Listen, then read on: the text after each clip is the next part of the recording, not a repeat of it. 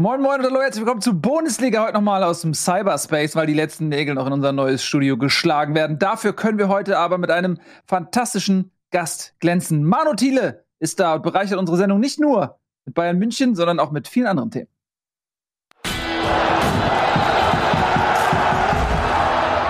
Herzlich willkommen, Leute. Ich freue mich sehr. Manu Thiele, meine Damen und Herren, den ich gerade als Bayern-Fan hoffentlich nicht beleidigt, sondern nur angekündigt habe.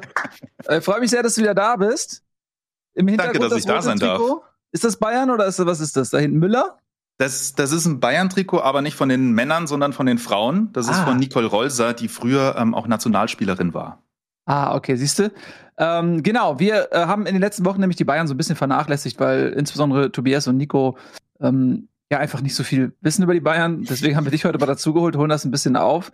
Äh, außerdem begrüße ich ganz herzlich Nico Backspin. Ich freue mich sehr, dass du da bist und so gute Laune hast. Moin, freut mich sehr. Ich, ich, ich freue mich wahnsinnig auf die Sendung heute mit euch. Ja, ich auch total. Freut mich sehr, Nico. Schön. und Tobias Escher. Na? Ja, ich freue mich auch auf die Sendung. Ich bin gespannt, was für Themen wir heute besprechen werden. Ja. Weil der Spieltag hatte doch eher schwankende Qualität. Mal ja. schauen, ob wir nach hinten heraus noch Zeit haben. Es ist ja in der Welt des Fußballs allgemein viel passiert, aber ich habe gedacht, ähm, wenn wir Manu schon mal zu Gast haben und jetzt gerade auch vor dem ähm, Champions League Achtelfinale, was ja gefühlt für die Bayern-Saison wichtiger ist als die Bundesliga, das Abstand in der Champions League, könnte man doch mal ein bisschen beleuchten, was da eigentlich so abgeht. Finde ich eine hervorragende Idee. Das machen wir natürlich auch. Ähm, Manu, ähm, noch ja. ein, zwei Worte zu dir. Du bist Sport Journalist, Enthusiast im Allgemeinen, aber auch im Speziellen für den Fußball. Und man kennt dich insbesondere auch von deinem YouTube-Kanal. Da machst du ja fast täglich im Prinzip äh, ziemlich coole Videos, die ich sehr ähm, schätze. Und wer dich noch nicht kennt, der sollte deinen Kanal auf jeden Fall mal auschecken. Manu Thiele heißt der auch, ne? Genau, ja, danke, dass du das auch hier nochmal geplackt hast. Genau, Fußballanalysen zu den verschiedensten Themen. Ähm, in dieser Woche machen wir noch was zu Schalke, zur Trainerentlassung von Gramozis. Ähm, ja, und ansonsten gibt's da logischerweise eine ganz kurze Bundesliga-Sendung. Also ja, mehr oder weniger genau das Gegenteil von dem, was ihr macht. Ne? Ihr redet ausführlich über den Spieltag, was ja auch super ist. Ähm, für die Leute, die dann ja nicht ganz so viel Zeit haben, um sich das dann zwei Stunden anzuschauen, mache ich dann die Alternative mehr oder weniger mit 15 Minuten und versuche dann auch da kurz und knackig ähm, alles ein bisschen ja so zu beleuchten, dass es jeder versteht und dass da auch ein kleiner Mehrwert mit dabei ist. Ich, Sehr gut. Ich frage mich, wie viele Trikots hast du im, im Schrank? Ich habe vor einem Monat mal gezählt, da waren es 324. What? Ähm, aber aber das, das Ding ist ja, ähm, Trikots sind Rudeltiere und die vermehren sich dann auch relativ schnell. Und das ist mein Problem. Also mittlerweile sind es, glaube ich, so 330, 335 geworden. Krass. Und, aber und ich und es ist aber auch so, dass quasi die sich gegenseitig rufen und sie kommen dann einfach per Post, ne? Oder? Ja, genau, ja, genau. Ähm, so, so ein Werder-Trikot beispielsweise sagt dann, ah, ich bin so alleine, ich brauche noch ein zweites Werder-Trikot und dann ist plötzlich ein zweites da. Ja, sehr gut. Finde find ich, ja, find ich auch sehr gut. Gut, ja. gut eingesetzt an der Stelle. Schöne Geschichte. Finde ich gut. Wie viele HSV-Trikots hast du? Ähm, ich habe zwei sogar. Siehst du? Ja. Finde ich gut, reicht mir. Mir. Muss zwei, ja zwei, ist es 300, zwei von 333 oder so, finde ich gut. Lass uns über die Bayern reden. Ähm, Man muss noch kurz als Werbung für Manu sagen. Ja. Äh, grundsätzlich ist ja Bundesliga die beste Fußballsendung der Welt, das Richtig. wissen alle. Er hat aber einen Vorteil gegenüber von uns, er hat ja sogar die über das ähm, ZDF er hat mehr die Spielrechte. Ja, er hat nämlich ja Spielszenen mhm. bei sich in den Videos. Das mhm. muss man nochmal hervorheben. Es ist einer der deswegen der interessantesten YouTube-Kanäle, was Fußball angeht, weil du ja auch immer wieder Analysen machst mit Hilfe der Spielszenen. Genau. Äh, jetzt, wo du das gerade sagst, habe ich ein bisschen Sorge und Tobi Escher erwähnt, dass Tobi verlieren wir dich irgendwann an Manu Thiele wegen den Spielanalysen. dass, es, dass es am Leben Bild machen kannst. Tja. Ich da. versuche hier meine Eisen überall im Feuer zu haben. Ja, ich merke schon. Nee, jetzt, jetzt, die Drohung ist angekommen, oder? Das ist just, ja. just saying. Ja. Das war so, ja, ja aber da, so. damit, äh, mit dieser Drohung spielt er seit Jahren. Also der, du darfst äh, das ist wie auf der Straße, du darfst Sorge. das nicht unterschätzen. Ja, ja. Keine Sorge, ich werde hier niemanden abwerben. Ich bin ja nicht der FC Bayern, der bei der Konkurrenz einkauft. Oh, schöne Überleitung. Danke, danke, diese Brücke nämlich. da gehe ich rüber. Und damit sind wir endlich bei den Bayern. Es sei denn, jemand hat noch eine Zwischenfrage. Ähm, und die haben jetzt am Wochenende gegen Leverkusen gespielt. Da hatte man ja ganz gute Erinnerungen an das Hinspiel. Da hatte man ja ein schönes Zeichen setzen können. Leverkusen eher andersrum. Die wollten etwas wieder gut machen. Hm, jetzt ist der, der Titelkampf nicht mehr wirklich heiß. Für Leverkusen geht es zumindest noch ein bisschen um die Champions League, obwohl sie da auch tabellarisch eine recht komfortable Position haben im Moment. Ähm, Manu, wie hast du das Spiel gesehen? Ja, ich fand es ehrlich gesagt ein bisschen untypisch, also für beide Mannschaften. Ne? Du, du erwartest ja da erstmal Vollgasfußball, wenn die beiden besten Offensiven aufeinander prallen und dann auch noch die, die ähm, aus dem Spiel heraus die meisten Tore schießen. Bayern, glaube ich, 62 Tore, ähm, Bayer Leverkusen 50, 51 so um den Dreh herum. Ja, und dann, dann kommt sowas bei rum, so ein so ein 1-1 mit relativ wenigen Strafraumszenen, wenigen großen Chancen. Und es hat halt dann schon irgendwie gezeigt, dass der FC Bayern sich mit tiefstehenden Gegnern schwer tut und Gerardo Seoane, ähm, der Trainer von Bayer Leverkusen, das gesehen hat und darauf auch gut reagiert hat. Also der, der Matchplan von Bayer Leverkusen ist komplett aufgegangen. Mhm. Tobi, jetzt ähm, ist Leverkusen ja dafür bekannt, dass sie immer spektakulären Fußball spielen, aber nicht immer den konstantesten. Und sie haben natürlich jetzt ähm, feilschnelle Leute da vorne drin, die eigentlich prädestiniert sind auch für den Konterfußball. War das dann im, Grund, im Grunde jetzt mal ähm, die ideale Einstellung, die Leverkusen gegen Bayern wählen konnte, nämlich die Bayern mal ein bisschen machen zu lassen? Ja, theoretisch schon. Also du hast es ja auch in Phasen gesehen, dass die Leverkusener richtig viel Tempo auf den Rasen bekommen haben. Aber auch in der Anfangsphase war es trotzdem so, das hat Manu gerade ja schon gesagt, die Leverkusener haben jetzt nicht dieses typische, wir jagen alle Spieler nach vorne, gucken, dass wir in den ersten 20 Minuten ein Tor erzielen Ding gemacht, sondern halt da auch eher gemächlich mit einem 5-4-1 teilweise sogar verteidigt. Aber was ich glaube, die spannendste Phase ist, war, war dann diese Phase nach diesem Ausgleichstreffer, der so ein bisschen aus dem Nichts kam, wo die Bayern so richtig kopflos dann versucht haben, sofort halt diesen Ausgleichstreffer wieder gut zu machen und dann zig Ballverluste erlitten haben und da eine Viertelstunde hatten, wo sie überhaupt nicht zusammenlief. Also da hätte Leverkusen halt gut und gerne drei oder vier Dinger machen können. Adli alleine hatte halt drei riesengroße Chancen. Und das ist sowas, was natürlich den Bayern Sorge machen muss für den Rest der Saison. Weil, sind wir mal ehrlich, Bundesliga ist durch, Pokal ist man ausgeschieden, jetzt ist die Champions League, ist ja das, ist die Trophäe, auf die man alle Augen wirft. Und da ist es so, so solche Fehler, wie man sie in so eine Phasen auch von Viertelstunden, wo es überhaupt nicht zusammenläuft, die werden da bestraft. Kopflos ist, glaube ich, ein sehr gutes Stichwort und auch ein sehr schönes Wort, was auch passend ist. Denn mein persönliches Gefühl ist immer, der FC Bayern kann sich eigentlich nur selbst schlagen. Ähm, vor ein paar Jahren, Heinkes und auch Guardiola, hattest du diesen Ballbesitzfußball. Du hast den Gegner einfach in den Strafraum gedrängt, weil du so ein grandioses Kurzpassspiel hattest und ähm, der Gegner hatte überhaupt nicht die Chance, an den Ball zu kommen. Und das ist meiner Meinung nach mittlerweile komplett weg. Du hast ähm, eigentlich immer das Gefühl, wenn drei, vier Pässe dann auch mal im Zentrum gespielt werden, dass dann zack, der Ball weg ist. Ähm, entweder, ja gut, jetzt, wenn du die äh, Chancen von Adli ansprichst, ähm, Upamecano hat ja so einen, so einen Fehlpass gespielt, ähm, das war so ein ganz komischer Rückpass.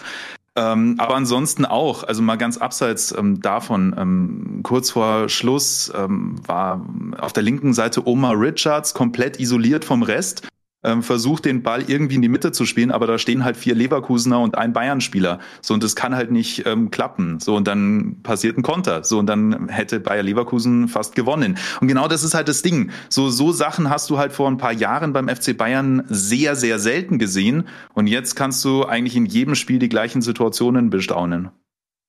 Ist das auch einem gewissen personellen Aderlass geschuldet, wenn wir mal so ein bisschen die Bayern 11 anschauen? Gut, Musiala hat jetzt ähm, neben Kimmich auf der 6 gespielt, zumindest mal so rein, wenn man das ähm, als 4-2-3-1 definieren möchte, das System, dann hat er dort angefangen, sicherlich ein bisschen mehr offensiv zu finden als ein Kimmich.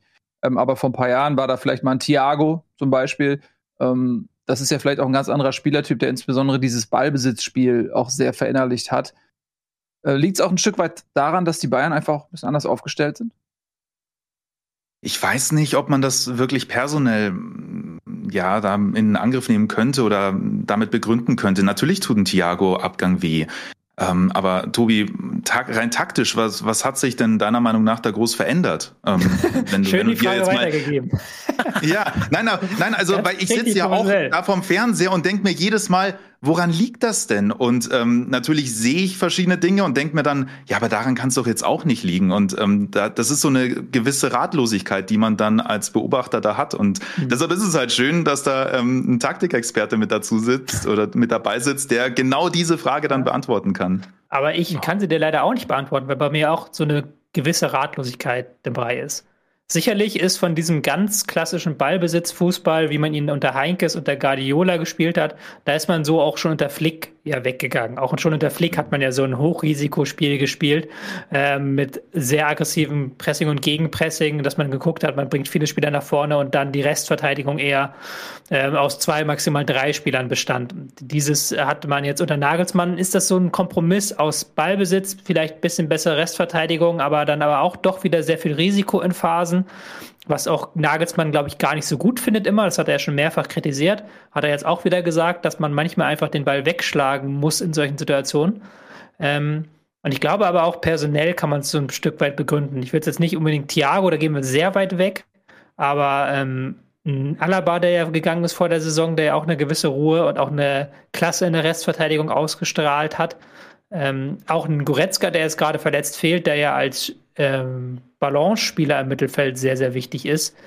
Ähm, da sind schon einzelne Baustellen, die da sind. Ähm, für mich ist die große Frage, wo will Nagelsmann hin? Das ist das, wo ich noch nicht ganz 100% sicher bin. Weil das ist noch nicht diese Dominanz, die man sich aus vergangenen Tagen kennt. Es ist aber auch nicht dieses wirklich rastlose, dieses wuchtige, wie man das unter Flick hatte. Mhm. Trotzdem reicht es ja, um die Liga zu dominieren. Aber man hat immer wieder das Gefühl, tatsächlich, dass auch in der Abwehr zum Beispiel die Bayern verwundbar sind. Und zwar gar nicht unbedingt systematisch bedingt, sondern vielleicht auch einfach personell bedingt. Du sprichst gerade Alaba an. Ähm, in Madrid lacht man noch heute darüber, dass man diesen Spieler ablösefrei bekommen hat. Ähm, Upamecano ersetzt ihn im Grunde, ist hochtalentiert, hoch veranlagt, aber sicherlich noch längst nicht da, wo ein Alaba war. Süle wird gehen, also da verliert man auch direkt wieder den nächsten Defensivspieler jetzt an Dortmund. Also da ist auch wirklich in den letzten Jahren äh, ein großer Aderlass bei den Bayern gewesen und oftmals eben auch ablösefrei. Also jetzt äh, Süle geht ablösefrei, Alaba, Thiago, da bekommt man einfach, hat man auch kein, kein Geld einfach mehr für bekommen. Ähm, Thiago hat man, glaube ich, verkauft, oder? Thiago hat man, hat ja, man genau. nicht bei Thiago Geld bekommen. Ah, ja, stimmt, bei Boateng ja, hatte man noch, Boateng müsstest du noch Boateng, genau, aber Thiago hatte, glaube ich, noch ein Jahr Restvertrag und war, glaube ich, recht, hm. recht günstig irgendwie so. Aber genau, Boateng natürlich noch. Ähm, Davies ist verletzt da hinten drin. Ähm, und wenn man sich jetzt mal ähm, anschaut, was in der Champions League passiert. Es ist ja oft so in der Bundesliga, dass die Bayern nur so hoch springen, wie sie springen müssen. Und in der Champions League haben sie jetzt aber in Salzburg mit einem 1 zu 1 jetzt auch nicht das überragende Ergebnis eingefahren. Und ich weiß noch, als die Auslosung wiederholt wurde, dass dann doch einige Experten gesagt haben, ja Mensch, da haben sie ja großes Glück gehabt, haben sie eigentlich den leichtesten Gegner abbekommen. Das sah jetzt im Hinspiel nicht so sehr danach aus. Ja, weil halt RB Salzburg, äh, Entschuldigung, der FC Salzburg, also das offiziell heißt es ja FC Red Bull Salzburg, weil ja Red Bull nur noch der Hauptsponsor ist. Ne? Muss man, man muss es ja korrekt zumindest sagen, äh, in Anführungszeichen. Ähm, ja, RB Salzburg ist halt, oh, Entschuldigung, äh, egal. Äh, Salzburg ist ja. halt Salzburg ist halt genau das, was dem FC Bayern wehtut. Ja, und das sind halt ähm, Umschaltmomente. Man wirkt nicht wirklich sortiert. Ähm, auch jetzt im Hinspiel war das in so ein, zwei Situationen. Da denkst du dir, ja gut, da hast du doch noch drei, vier Verteidiger da, die diese Situation klären können. Und trotzdem flutscht dann der Ball irgendwie in den Strafraum und dann äh, schießt halt dann plötzlich ähm, Salzburg. Dementsprechend äh, auch hier wieder. Da sind wir bei diesem, bei diesem großen Fragezeichen, was über dem FC Bayern steht. Es kann ja eigentlich nicht sein, dass du innerhalb von vier Jahren dreimal deine komplette Innenverteidigung austauscht. Und dann sind wir genau bei diesem Thema Kaderplanung. Und dann kann man vielleicht auch überhaupt nicht erwarten, dass alles super funktioniert, wenn du halt Perspektivspieler holst. Nian Su, auch Upamecano ist ein Perspektivspieler, wenn man es mal ganz deutlich so sagt. Jemand, der sich entwickelt und der noch nicht auf diesem Weltklasse-Niveau ist. So, und dann, ähm, dann muss man vielleicht auch die, die Erwartungshaltung so ein bisschen runterschrauben und sagen, okay, wir, wir müssen jetzt entwickeln, wir brauchen ein, zwei Jahre, bis dann alles wirklich ähm, in Fleisch und Blut übergegangen ist und bis unsere Verteidigung wieder da ist. Aber das macht man ja beim FC Bayern nicht, weil man immer die großen Ziele hat, immer die hohen Ziele, immer Erfolg haben muss und möchte. Ähm, ja, und das ist halt so ein, so ein Teufelskreislauf, was sich auch so ein bisschen dann widerspricht. Ne? Du willst junge Spieler holen, aber du willst auch dauerhaft Erfolg haben. Und ähm, das passt meiner Meinung nach nicht so ganz. Hm. Es ist auch ähm, sehr spannend zu sehen gewesen, fand ich, gegen Leverkusen, dass sie ja eigentlich eine grundsätzlich eine hohe Dominanz hatten. Sie hatten ja 70 hm. Prozent Ballbesitz, sie haben ja bis zum 1 zu 0 auch gut nach vorne gespielt. Aber dann kam halt eben dieses 1 zu 1 durch das Eigentor von Thomas Müller. Und danach ist in dieser Phase alles auseinandergebrochen gefühlt. Also jeder Spieler hat sich angeboten, wo er wollte. Jeder Spieler hatte man das Gefühl, will das Spiel jetzt unbedingt rumreißen, sofort, sofort dieses 2-1 erzählen, wo man sich denkt, ja, aber eigentlich müsste doch quasi die Bayern da gefestigt genug sein, dass sie sagen, okay, wir spielen genauso weiter wie vorher, wir hatten vorher die Chancen, irgendwann wird es schon werden. Und da hätte man böse bestraft werden können. Und wenn sowas zum Beispiel gegen Salzburg passiert, dass man nach einem frühen Gegentor dann so die Scheunen öffnet hinten und so die Konterabsicherung vernachlässigt, dann kann das ganz schnell ganz böse enden. Ja, aber ist das vielleicht auch ein Abwehrproblem? Also von der Abwehrkette an sich. Du hattest in den letzten Jahren einen Chef, David Alaba. Davor hattest du Boateng, der ja auch ähm, relativ laut auf dem Platz sein konnte, wenn er wollte. Ähm, Mats Hummels ist auch in diese Richtung gegangen, wobei ich da den Abgang eigentlich noch verstehen kann, ähm, als er dann zum BVB gewechselt ist. So, und ähm, Jetzt, wen hast du denn da? Lukas Hernandez ist in einem Formtief. Das ist ja dieser Mentalitätsspieler theoretisch, ne, der ähm, für defensive Stabilität steht und das auch eigentlich ausstrahlen sollte. Ähm, es aber jetzt insbesondere im Champions League Hinspiel nicht geschafft hat. Ähm, dann hast du Upamecano, der noch nie laut war und das ähm, wusste jeder. Und das ist, wie gesagt, diese, dieser Perspektivspieler, wobei vielleicht dieses Wort auch ein bisschen hart klingt, ne? härter, als ich es wirklich da meine. Ähm, ja, und dann muss halt aus, aus dem Mittelfeld wahrscheinlich ähm, diese Ansage kommen. Da brauchst du halt einen Joshua Kimmich und einen Goretzka. Ähm, vielleicht ist einer dann zu wenig als Lautsprecher, der da Anweisungen gibt, wenn es überhaupt möglich ist. Hm. Da sind wir beim Thema Mentalität. Das benutzen wir sonst meistens in Verbindung mit Dortmund, weil man das bei den Bayern eigentlich noch nie in Frage stellen musste. Aber man sieht auch da, äh, wenn dort dann äh, Säulen wegbrechen, macht sich das eventuell sogar bemerkbar. Ähm, ja, Nico, glaubst du, die Bayern sind angreifbar dieses Jahr wie noch nie zuvor? Wenn du diese mal siehst, hast du das Gefühl, auch Werder hatte da eine Chance? Ähm, sagen wir so, wenn Werder in der ersten Liga gewesen wäre, wäre es ein Kopf-an-Kopf-Rennen geworden, ziemlich sicher. Ähm, aber Spaß beiseite. Du, es sind viele Faktoren, die bei Bayern München ich auf der einen Seite recht äh, schwierig für die Zukunft finde. Und das ist gerade bei all dem, was wir rund um die Kaderplanung beschreiben, dass immer wieder es auch um den Planeten Salihamidzic dabei geht, bei dem ich mir nicht ganz sicher bin, ob er so gut ist, wie er sein muss, dass er die ganze Zeit auf dieser Position bleibt oder halt doch so äh, schlecht, wie es manchmal den, äh, an, den Anschein hat oder vielleicht auch so subjektiv in seinen Entscheidungen, dass dann du einfach Niklas Süle an Borussia Dortmund verlierst. Ja, eigentlich das Schlimmste, was Bayern München in der Geschichte von in der Philosophie von Bayern München passieren kann, dass ein Spieler, der bei dir Stamm spielt, an den direkten Konkurrenten in der eigenen Liga verlierst, ablösefrei. Also an den Real Madrid verlieren auf Champions League Ebene ist schon bitter, aber dann gegen Borussia Dortmund, der wird ja noch besser in, seinem, in seiner Karriere, nicht schlechter. Ist ja nicht, also Hummels ist auf dem nach dem nach dem Zenit rübergegangen. Äh, und das ist aber nur diese diese diese hier Vertragstransferseite, die so ein bisschen langfristig auf jeden Fall Auswirkungen haben wird. Denn ich habe, was wir am Anfang hatte, da haben die Seite gar nicht so richtig darauf eingestiegen, aber ich weiß nämlich auch noch nicht ganz genau, ob Nagelsmann es ist ja alles super eigentlich. Der gewinnt die Meisterschaft, ist aus dem Pokal rausgeflogen, das ist schon anderen passiert, aber eigentlich sind, sind sich alle daran einig, dass Nagelsmann super ist und das funktioniert alles, weil die Ergebnisse da sind. Aber ich weiß noch gar nicht so genau, ob er überhaupt so gut dahin passt, wo er gerade ist. So. Dann die Meisterschaft, die können wir hier in diesem Format, also machen wir ja, also habe ich ja am dritten Spieltag gemacht, obwohl es schon Quatsch war, aber das ist logisch, dass die diese Meisterschaft gewinnen. Es ist auch logisch, dass sie nächstes Jahr gewinnen.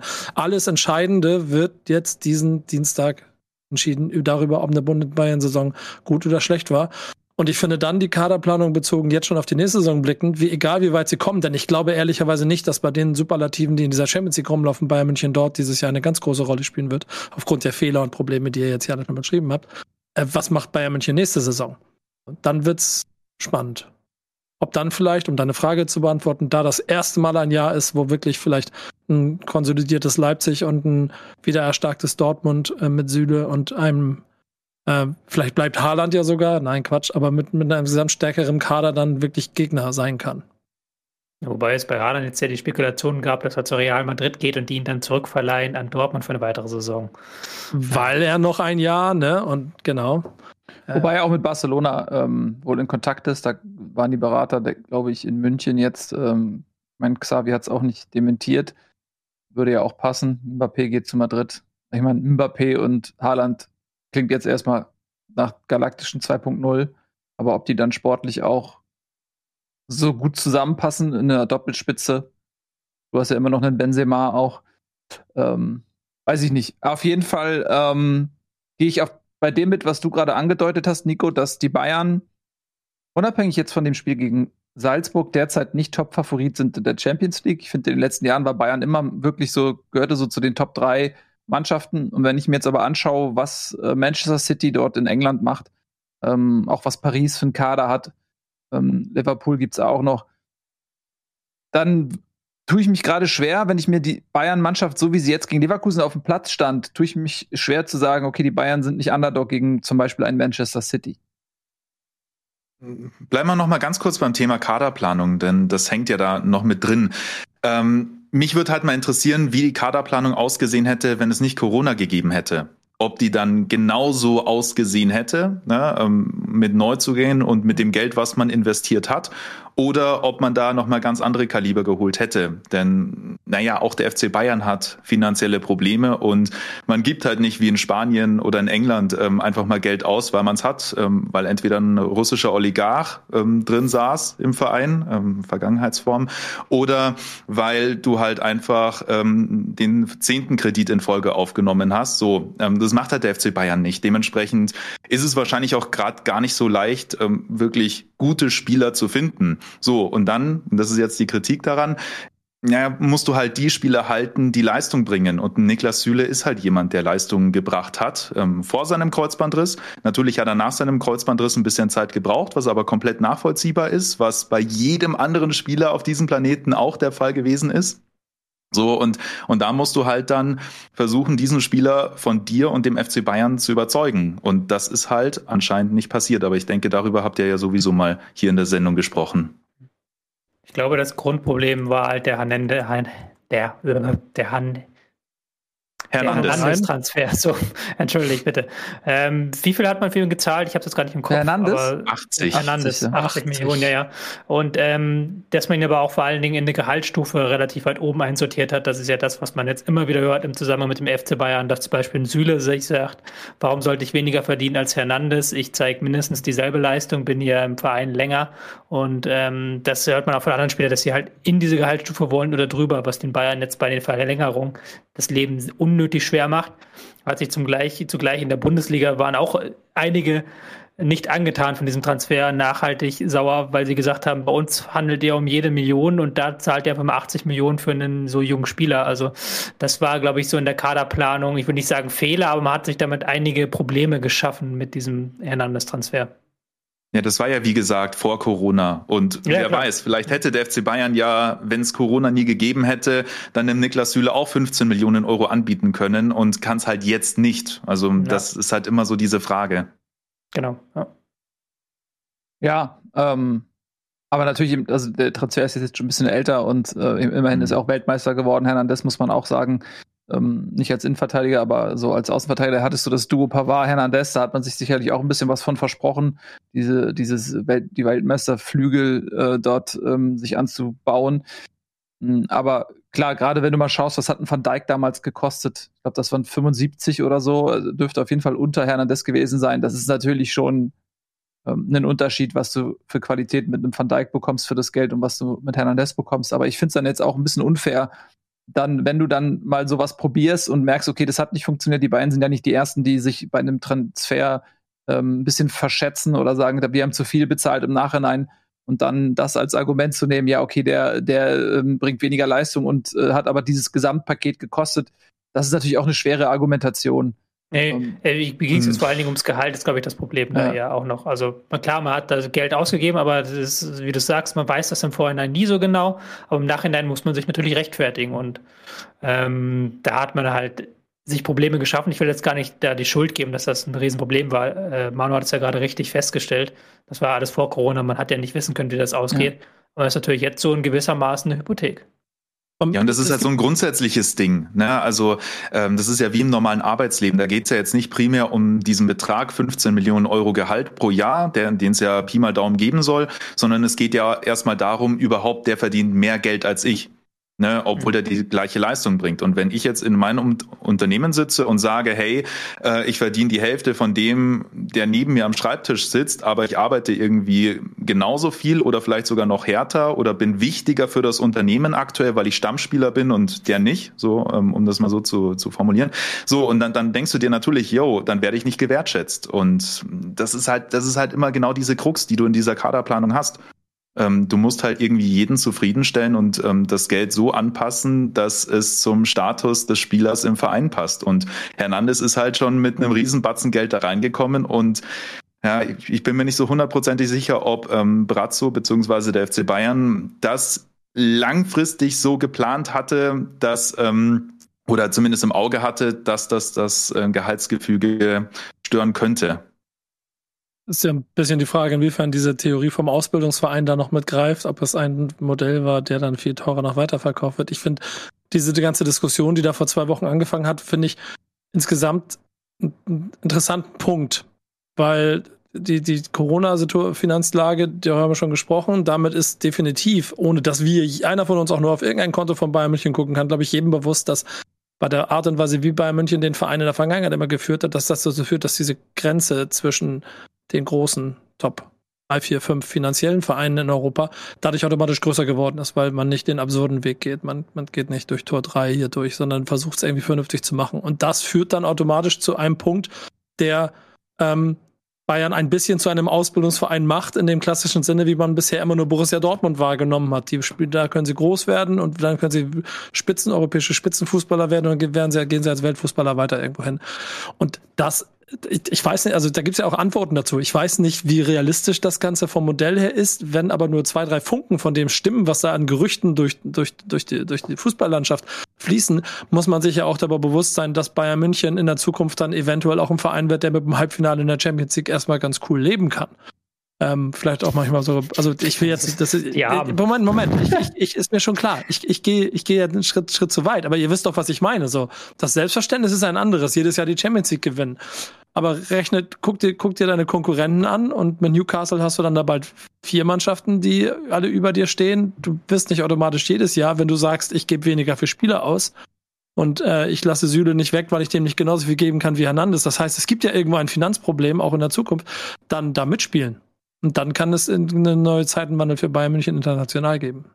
Ah, ich, ich glaube nicht, dass der FC Bayern in den nächsten fünf Jahren ein Ausbildungsverein wird, ehrlich gesagt.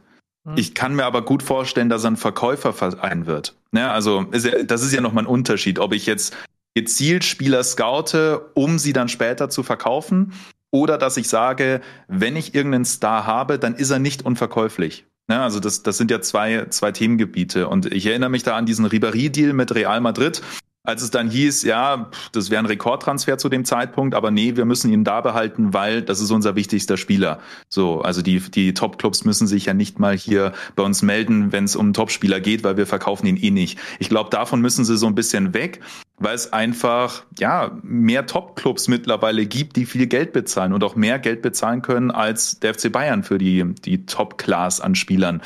Und man sieht es ja aktuell, Tolisso wird gehen, höchstwahrscheinlich ablösefrei, Süle geht ablösefrei, Alaba ist ablösefrei gegangen, dann müssen diese Spieler früher verkauft werden, damit man sowas halt nicht mehr hat. Und ähm, dieses Geld, das jetzt durch die fehlenden Ablösesummen ähm, ja nicht generiert werden, und beziehungsweise dieses Geld, das fehlt ja, ähm, ja, durch dieses Geld kann man sich dann auch ja nicht mehr die großen Spieler leisten, weil halt ähm, ja man dann hm, blöde Floskel, aber kleinere Brötchen backen muss. Mhm. Und man ist auch nicht mehr in der Situation, dass man selbstverständlich in der Bundesliga die besten Spieler bekommt. Man sieht es jetzt beim Gegner Leverkusen. Ein Kai Havertz ist äh, direkt nach England gegangen. Ein Würz ist in äh, Ablösedimension vorgestoßen, wo die Bayern im Grunde auch schon sagen müssen, okay, da sind wir dann raus. Ne? Also auch de dieser Spieler, der sicherlich sportlich sehr interessant wäre und eben auch von der Mentalität, genau das, was die Bayern immer gesucht haben, deutscher Nationalspieler jung. Ähm, das, das sind viele äh, Spieler, die diesen vielleicht zwischen oder auch Endpunkt Bayern einfach überspringen und stattdessen woanders hingehen, wo halt auch Vereine sind, die ja Summen zahlen können. Nico hat es auch gerade angesprochen, mit Newcastle kommt noch ein Club dazu, ähm, die eben auf eine andere Art und Weise wirtschaften können, weil sie nicht angewiesen sind auf Verkäufe oder auf gutes Wirtschaften, weil die Taschen so voll sind. Ähm, ja, dass es einfach ein anderer Wettbewerb ist, in dem die sich befinden, klar. Und ich denke auch bei den Bayern, wenn man jetzt in der Situation ist, dass man sich defensiv neu aufstellen muss und es da diesen Umbruch bedarf, ja, weil eben aufgrund der ganzen Abgänge, die wir jetzt schon mehrfach aufgezählt haben, dann bist du natürlich in der Situation, wenn der vielleicht irgendwann mal abgeschlossen ist, dann bist du in der Offensive an einem Punkt, wo du Müller und Lewandowski ähm, langsam mal ersetzen musst. Nicht, dass die jetzt schon ähm, Alterserscheinung zeigen würden, aber die sind nun mal auch schon jenseits der 30 und die werden natürlich jetzt auch nicht mehr fünf Weltklasse-Jahre in sich haben. Das äh, ist ja nun mal der Lauf der Dinge. Es sei medizinisch wird sich irgendwas tun, irgendwelche Pillen oder so. Das heißt, dann musst du da den nächsten Umbruch machen, der vielleicht sogar noch schwieriger ist, weil man hat ja gesehen, ein Lewandowski ist nicht zu ersetzen, weil er einfach vielleicht der beste Stürmer der Welt ist. Und dann hast du die Frage, okay, Vielleicht kommt da noch irgendwer mal in den nächsten Jahren, äh, Adiemi oder so, Jungs, die dann wirklich den, den nächsten Schritt machen. Aber wie willst du einen Lewandowski ersetzen? Und das ist zum Beispiel ein Real Madrid oder so, die dann einen, einfach mal einen Mbappé kaufen. Das ist ja für die Bayern völlig außer Reichweite, solche Spieler. Deswegen ist es schon interessant zu beobachten, finde ich, ähm, ja, wie die sich in den nächsten Jahren so international schlagen können. Glaubt ihr eigentlich, dass Salihamidzic da eine Zukunft hat, also dass er da lange bleibt? Äh, bevor wir ganz kurz, Nico, dieses lange bleiben finde ich ganz gut. Wir müssen einmal, ähm, wir können gleich noch ein bisschen weiterreden, wenn ihr möchtet, aber wir müssen mal eine ganz kurze Unterbrechung machen. Wir machen mal einen Spot und dann sind wir gleich wieder da und dann können wir gerne mal äh, die Frage von dir nochmal aufgreifen. Gleich.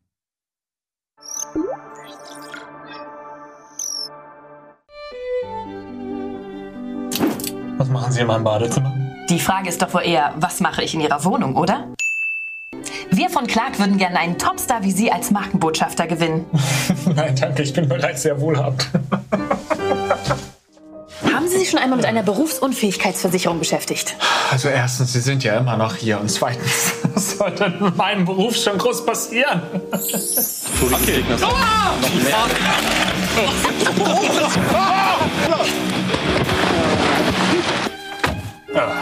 Was ist denn zum Beispiel mit einer Altersvorsorge? Ich hab doch einen Bitcoin. So, und nun verlassen Sie bitte meinen Luxussportwagen. Los, kusch, kusch, kusch. Ab! Na gut, dann bekommen Sie eben keinen Rabatt im RBTV-Shop. Was haben Sie da gerade gesagt? Wie viel Rabatt? 15 Euro pro Versicherung, die Sie bei Clark hochladen. Oh, sagen Sie das doch gleich. Wo soll ich unterschreiben? Einfach die Clark-App herunterladen, mit dem Code TEAMBEANS anmelden und bei drei hochgeladenen Versicherungen einen 45-Euro-Gutschein im RBTV-Shop erhalten.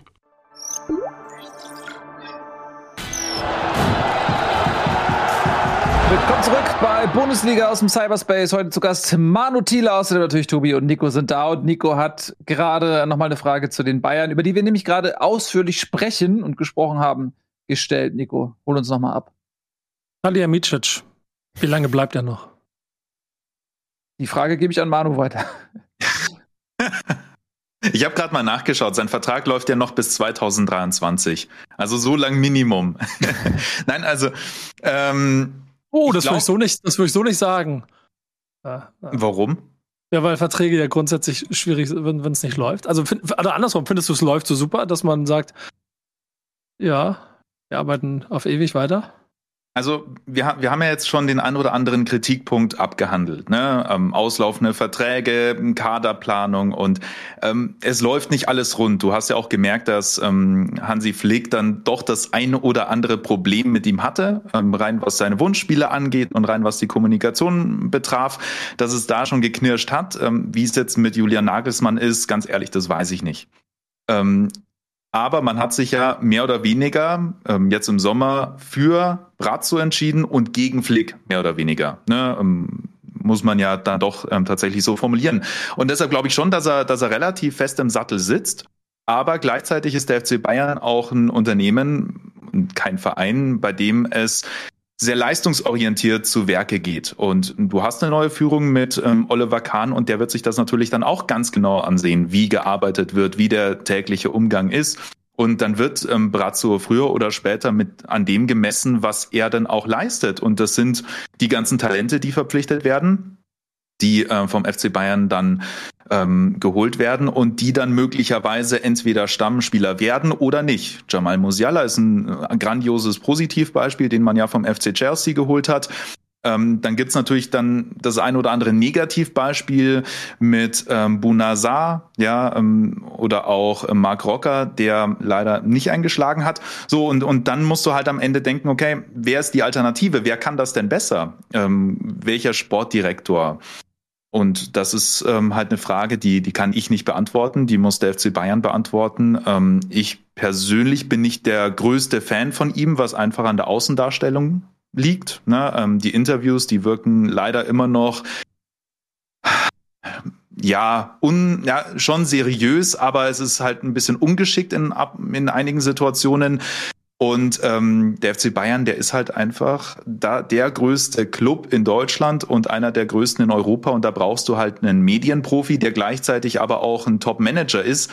Und ich bin mir nicht hundertprozentig sicher, ob Brazzo da noch hineinwächst, ähm, so wie es Uli Hoeneß gemacht hat, der ja auch Learning by Doing dann das alles tatsächlich so, so ein bisschen äh, mitgenommen hat und sich stetig verbessert hat. Aber ja, es, es ist halt, es ist schwierig. Also ich, ich, ich eier da jetzt auch so ein bisschen rum und das merke ich auch gerade selbst, weil ich nicht wirklich eine Antwort darauf habe. Ähm, abwarten und Tee trinken, keine Ahnung. Es wird halt spannend zu sehen sein, was passiert, wenn eine Krise kommt, nicht? Also das hat er ja noch nicht so richtig durchstehen müssen. Klar, Bayern-Krisen sind andere, andere Krisen als normale Krisen, aber es hat dann doch in den letzten Jahren immer wieder, ist immer wieder gelaufen. Und was man so, so hört über Flurfunk ist sowas, dass er zum Beispiel mit Spielern sehr viel besser klarkommt als mit der Presse. Also, dass er da einen sehr viel besseren Draht hat, ist ja logisch. Er ist selber ein gestandener Spieler auf Weltklasse-Niveau, kann, glaube ich, sehr gut connecten dann mit den Leuten da. Aber Frage ist halt, was passiert, wenn er mal tatsächlich irgendwie an den Punkt kommt, dass er seine Autorität nutzen muss, äh, Trainerdiskussion und so weiter. Da bin ich gespannt. Ja, und das meine ich ja mit der öffentlichen Wahrnehmung. Ähm, glaubst du, dass, wenn es wirklich eine Krise geben sollte, ich sehe jetzt ehrlich gesagt noch keine beim FC Bayern irgendwie kommen, weil du halt immer noch diese individuelle Klasse hast und auch einen guten Trainer hast, der, der das managen kann. Ähm, aber ich, ich kann es mir irgendwie und das ist ein ganz, ganz großes Problem. Ich kann es mir irgendwie nicht vorstellen, dass Brazzo, sollte es mal wirklich hitzig im Presseraum vonstatten gehen, da den kühlen Kopf bewahrt und dann halt auch mal die Journalisten in die Schranken weist. Ähm, ich erinnere da an die, die legendäre Pressekonferenz vor einigen Jahren mit ähm, Rummenigge und Hoeneß. So, und das, das ist vielleicht noch nicht Wobei, mal wirklich eine Kritik an ihm, weil er, das ist vielleicht noch nicht mal eine Kritik an ihm, weil er halt kein Muttersprachler ist im, im Deutschen. Ähm, aber vielleicht brauchst du genau diesen, diesen Hitzkopf in Anführungszeichen, der einfach, ja, ähm, auch mal auf den Tisch hauen kann, wenn es sein muss. Und ich bin mir nicht sicher, ob er das kann, extern. Intern kann das mit Sicherheit.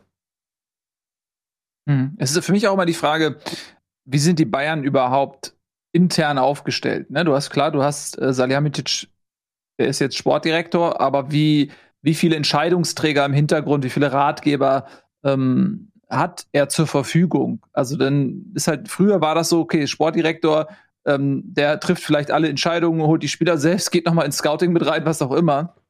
Und mittlerweile gibt es auch so viele Leute, die ihm zuarbeiten, dass er vielleicht einfach nur derjenige ist, der dann vielleicht die finale Entscheidung äh, trifft. Und daher ist auch die Frage, wie viel Kritik für solche Transfers, gerade wenn es irgendwelche Jugendspieler sind, kann man ihm dann überhaupt als Person anlasten? Ne?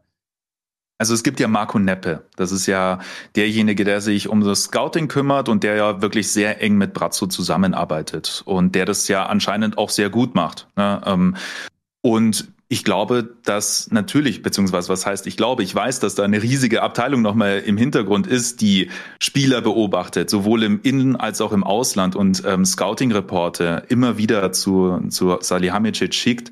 Ähm, und am Ende geht's halt dann um die Bewertung und das Finanzielle. Und dann muss er natürlich nochmal vor den Vorstand treten und sagen, hey, das ist unsere Idee, das wollen wir gerne machen, was sagt ihr dazu? Also das ist ja keine One-Man-Show, weder beim FC Bayern noch bei vielen anderen großen Vereinen ähm, wo einer das Sagen hat, sondern es geht um Teamarbeit und auch darum, ja, sich durchsetzen zu können. Das habe ich ja mit diesem internen gerade gemeint. Ne? Du musst dich durchsetzen und du musst deine Ideen irgendwie verwirklichen können. Und intern kann das Brazzo, das, das hat er ja auch schon das eine oder andere Mal gezeigt, auch mit Hernandez beispielsweise.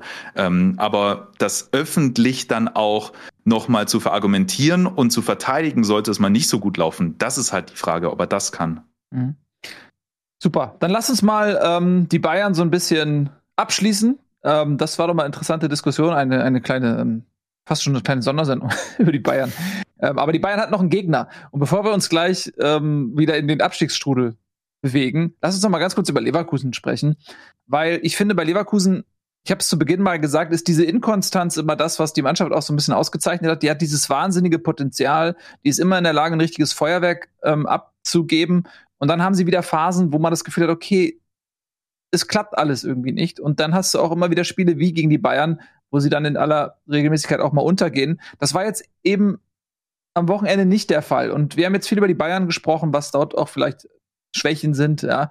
Aber trotzdem fand ich, dass es phasenweise, obwohl die Bayern natürlich dominant waren, das Spiel gemacht hatten, mehr Ballbesitz hatten so, aber phasenweise haben, hat Leverkusen auch, finde ich, richtig gut dagegen gehalten, insbesondere nach diesem Eigentor von Müller, sein erstes übrigens in, der, in seiner Bundesliga-Geschichte, äh, hat mir Leverkusen doch sehr gut gefallen.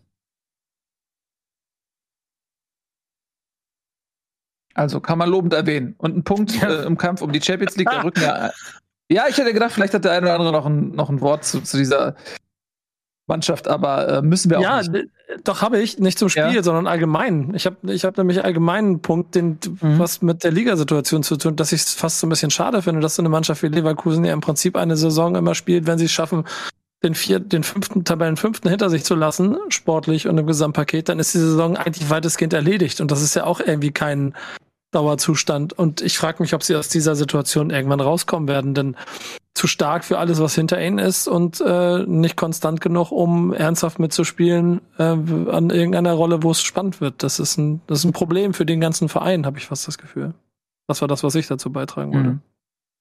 Ja, Champions League sollten sie schon regelmäßig Gast sein, aber ich finde schon, dass Leverkusen einen guten Job macht. So, die haben natürlich auch den Vorteil, dass sie immer so ein bisschen unbeobachtet sind. Ne? Ähm, aber wenn man schaut, was die immer so für Talente rausbringen, Ne? Und das insbesondere auch zum Beispiel so Südamerikaner funktionieren traditionsgemäß auch in Leverkusen sehr gut. Gibt es ja auch andere Vereine, die dann oft äh, Probleme haben, ähm, sag ich mal, die sportlichen Qualitäten richtig einzuschätzen, wenn Spieler aus Südamerika kommen. Oder die vielleicht eben auch so willkommen zu heißen, dass sie hier äh, im kalten Deutschland irgendwie dann auch funktionieren und sich wohlfühlen auf menschlicher Ebene. Und das macht Leverkusen seit Jahren richtig gut. Und ich finde das immer total spannend zu sehen, ähm, wen die da so hochbringen. Aber sie haben es halt nie so geschafft, diese Mannschaft beieinander zu halten und dann wirklich mal auch um Titel zu spielen. Aber dennoch machen die mir irgendwie sportlich Spaß, immer schon. Ja, und vielleicht dieses Jahr wieder Champions League. Sie haben, wir können das Ganze tabellarisch mal einordnen. Lass uns mal einen Blick drauf werfen. Die Bayern natürlich 59 Punkte auf Platz 1. Das Spiel Dortmund gegen Mainz ist eben aufgrund der zahlreichen Corona-Fälle verschoben worden, sodass die Dortmunder da jetzt nicht diesen Punktverlust der Bayern irgendwie ausnutzen konnten. Deswegen sieht der Abstand mit neun Punkten natürlich auch größer aus, als er eventuell sogar ist. Leverkusen dahinter mit 45 und dann ähm, sieht man aber auch, dass sich Leverkusen gar nicht mehr so viel Inkonstanz leisten kann in dieser Saison. Denn Hoffenheim ist zwei Punkte dahinter und Leipzig, Leipzig jetzt mit 41 Punkten. Aber die haben natürlich immer noch diese Hypothek der ersten Saisonhälfte und sind eigentlich besser als ihr Tabellenplatz 5 gerade so ein bisschen äh, suggeriert. Deswegen ist jetzt auch für Leverkusen die Champions League noch nicht gebucht. Ja? Also die, die sollten tunlichst ihre Spiele weiter gewinnen. Und dann würde ich doch vorschlagen, ich weiß eigentlich hatten wir den Abstiegskampf, aber lass uns doch mal ein bisschen jetzt diesen Champions League-Kampf vielleicht noch zu einem Ende bringen und ähm, jetzt über Hoffenheim Leipzig-Freiburg sprechen. Da bietet sich natürlich das Spiel Leipzig gegen Freiburg an. Da geht es nämlich genau um diese Champions League-Plätze auch. Wenn Christian Streich nach dem Spiel gesagt hat, sehr zynisch, als er gefragt wurde, die, einige Spieler wollen ähm, Platz 4 als Ziel benennen, hat er gesagt, ja, und ich will deutscher Meister werden. Da sind wir genau wieder bei dieser Ambitionsdebatte, die wir, glaube ich, letzte Woche hatten, Tobi, dass Vereine sich nicht trauen, wirklich ehrgeizige Ziele zu formulieren, was jetzt im Fall von Freiburg ein bisschen schade ist, weil klar, ist es noch nicht mal gesichert, dass sie überhaupt international dabei sind, weil es in beide Richtungen halt ähm, gehen kann und andere Vereine da auch lauern. Aber ja, wenn du die, diese historische Chance hast, warum, warum tut sich Christian Streich so schwer zu sagen, ja, wieso eigentlich nicht? Ja, für das Selbstverständnis des Vereins wahrscheinlich. Das Selbstverständnis ähm, des Christian Streichs, dass sie der kleine Kampfverein sind und dass sie sich halt wehren müssen. Aber ich glaube, wenn sie diese Saison, wenn nicht jetzt, wann dann, ist ja dann die spannende Frage. Und ähm, ich glaube auch ein bisschen vielleicht auch daher gerührt, dass er natürlich sich geärgert hat über diesen Punktverlust. Also, dass sie da ähm, zwei Punkte haben liegen lassen, weil sie haben ja sehr lange geführt haben auch mit einer sehr stringenten Defensivleistung dafür gesorgt, dass Leipzig zwar 70 Prozent Ballbesitz hatte, aber relativ wenig Torchancen sich erspielt hat. Also Leipzig hat sehr viel hintenrum spielen müssen, sehr viel Querpässe, sehr viel in der eigenen Dreierkette hinten gespielt, haben da nicht wirklich an diesem 5-3-2 der Freiburger vorbeigefunden. Und dann, als das Spiel fast schon beendet war, haben sie noch tra auf tragische Art und Weise diesen 1 1 Ausgleichstreffer kassiert. Also insofern vielleicht damit ein bisschen erklärbar. Ja, in der Tat war ein gutes Spiel von Freiburg. Äh, Freiburg äh, die haben natürlich jetzt auch das Problem, die sind ähm, jetzt im Halbfinale raus. Das heißt, Pokalfinale knapp verpasst. Das ist natürlich die Champions League-Qualifikation das Einzige, was, was Freiburg noch bleibt, ne? Ja. Für alle, die es nicht mitbekommen haben, Freiburg spielt im Pokal-Halbfinale in Hamburg gegen Hamburg SV. Mhm. Das andere Pokal-Halbfinale ist Leipzig gegen Union Berlin. Also kann es tatsächlich sein, dass dieses Spiel Freiburg gegen Leipzig zumindest theoretisch, Nils, ist es natürlich sehr unwahrscheinlich, dass das passieren wird, aber es könnte ja erneut dazu kommen im Finale des DFB-Pokals. In der Tat. Ja. Könnte so passieren, ist natürlich total unrealistisch, aber könnte tatsächlich glaube ich sein. Glaubst du auch nicht dran? Woran glaubst nee. du? Ich glaube an HSV an der Stelle. Ganz klar im Finale. Okay, das, gegen Union Berlin das, äh, wir haben es ja vorhin schon besprochen, ich habe es ja vorhin auch schon gesagt, das ist natürlich jetzt bei dir nicht irgendwie eine realistische Einschätzung und es ist auch nicht mal nett gemeint, weil du natürlich ganz ge genau um deine schamanische Wirkung weißt, wenn du diese Dinge ansprichst, dass sie nicht zustande kommen. Das hast du ja in den letzten Jahren wirklich oft beobachten können, dass deine gut, gut gemeinten Wünsche, die nicht gut gemeint sind, sich ins Gegenteil verkehren. Ähm, aber natürlich hast du dieses Mal recht. Natürlich wird der HSV Pokalfinale spielen. Gut, äh, lass uns doch über Hoffenheim sprechen. Was ich mir mal unterstellen lassen muss. Ist ja, ja. Lass uns noch ein bisschen über Hoffenheim sprechen. Die haben nämlich gegen Köln auch so ein Duell um Europa geführt im Prinzip. Und das war ein sehr interessantes Spiel. 1-0 klingt jetzt ein bisschen langweilig, aber das war ein Spiel vieler Chancen und natürlich dann auch vieler vergebener Chancen, wenn man sich das Ergebnis anschaut. Da war für beide mehr drin. Nee, für Hoffenheim war nicht mehr drin, waren mehr Tore drin, nicht mehr Punkte, aber für Köln waren zumindest mehr Tore drin. Ähm ja, für Hoffenheim war es auch wichtig. Für die gilt es ähnlich wie für Leverkusen, dass so diese Konstanz immer so ein bisschen fehlt. Potenzial ist immer schon da. Und ich habe dieses Jahr das Gefühl bei Hoffenheim, Konstanz ist immer noch nicht so hundertprozentig da, aber dass sie zum ersten Mal so ein Ziel vor Augen sehen, wo sie sagen, ey, hinter diesem Ziel versammeln wir uns. Unser, wir sind nicht irgendwo im Niemandsland der Tabelle und mal haben wir einen guten Tag und mal einen schlechten, sondern die kommen an den Punkt, wo die sagen, okay, pass auf. Und jetzt sind wir wieder bei Christian Streich. Die trauen sich vielleicht intern ein Ziel zu setzen und zu sagen, ey, wieso denn nicht? Lass uns mal ein bisschen Konstanz erreichen dadurch, dass wir sagen, ey, wir wollen auf jeden Fall europäisch spielen. Habt ihr das Gefühl auch bei Hoffenheim? Ich glaube, das ist der Anspruch, oder? Also von, von Hoffenheim dauerhaft international zu sein. Ob es jetzt die Champions League ist, das sei mal dahingestellt.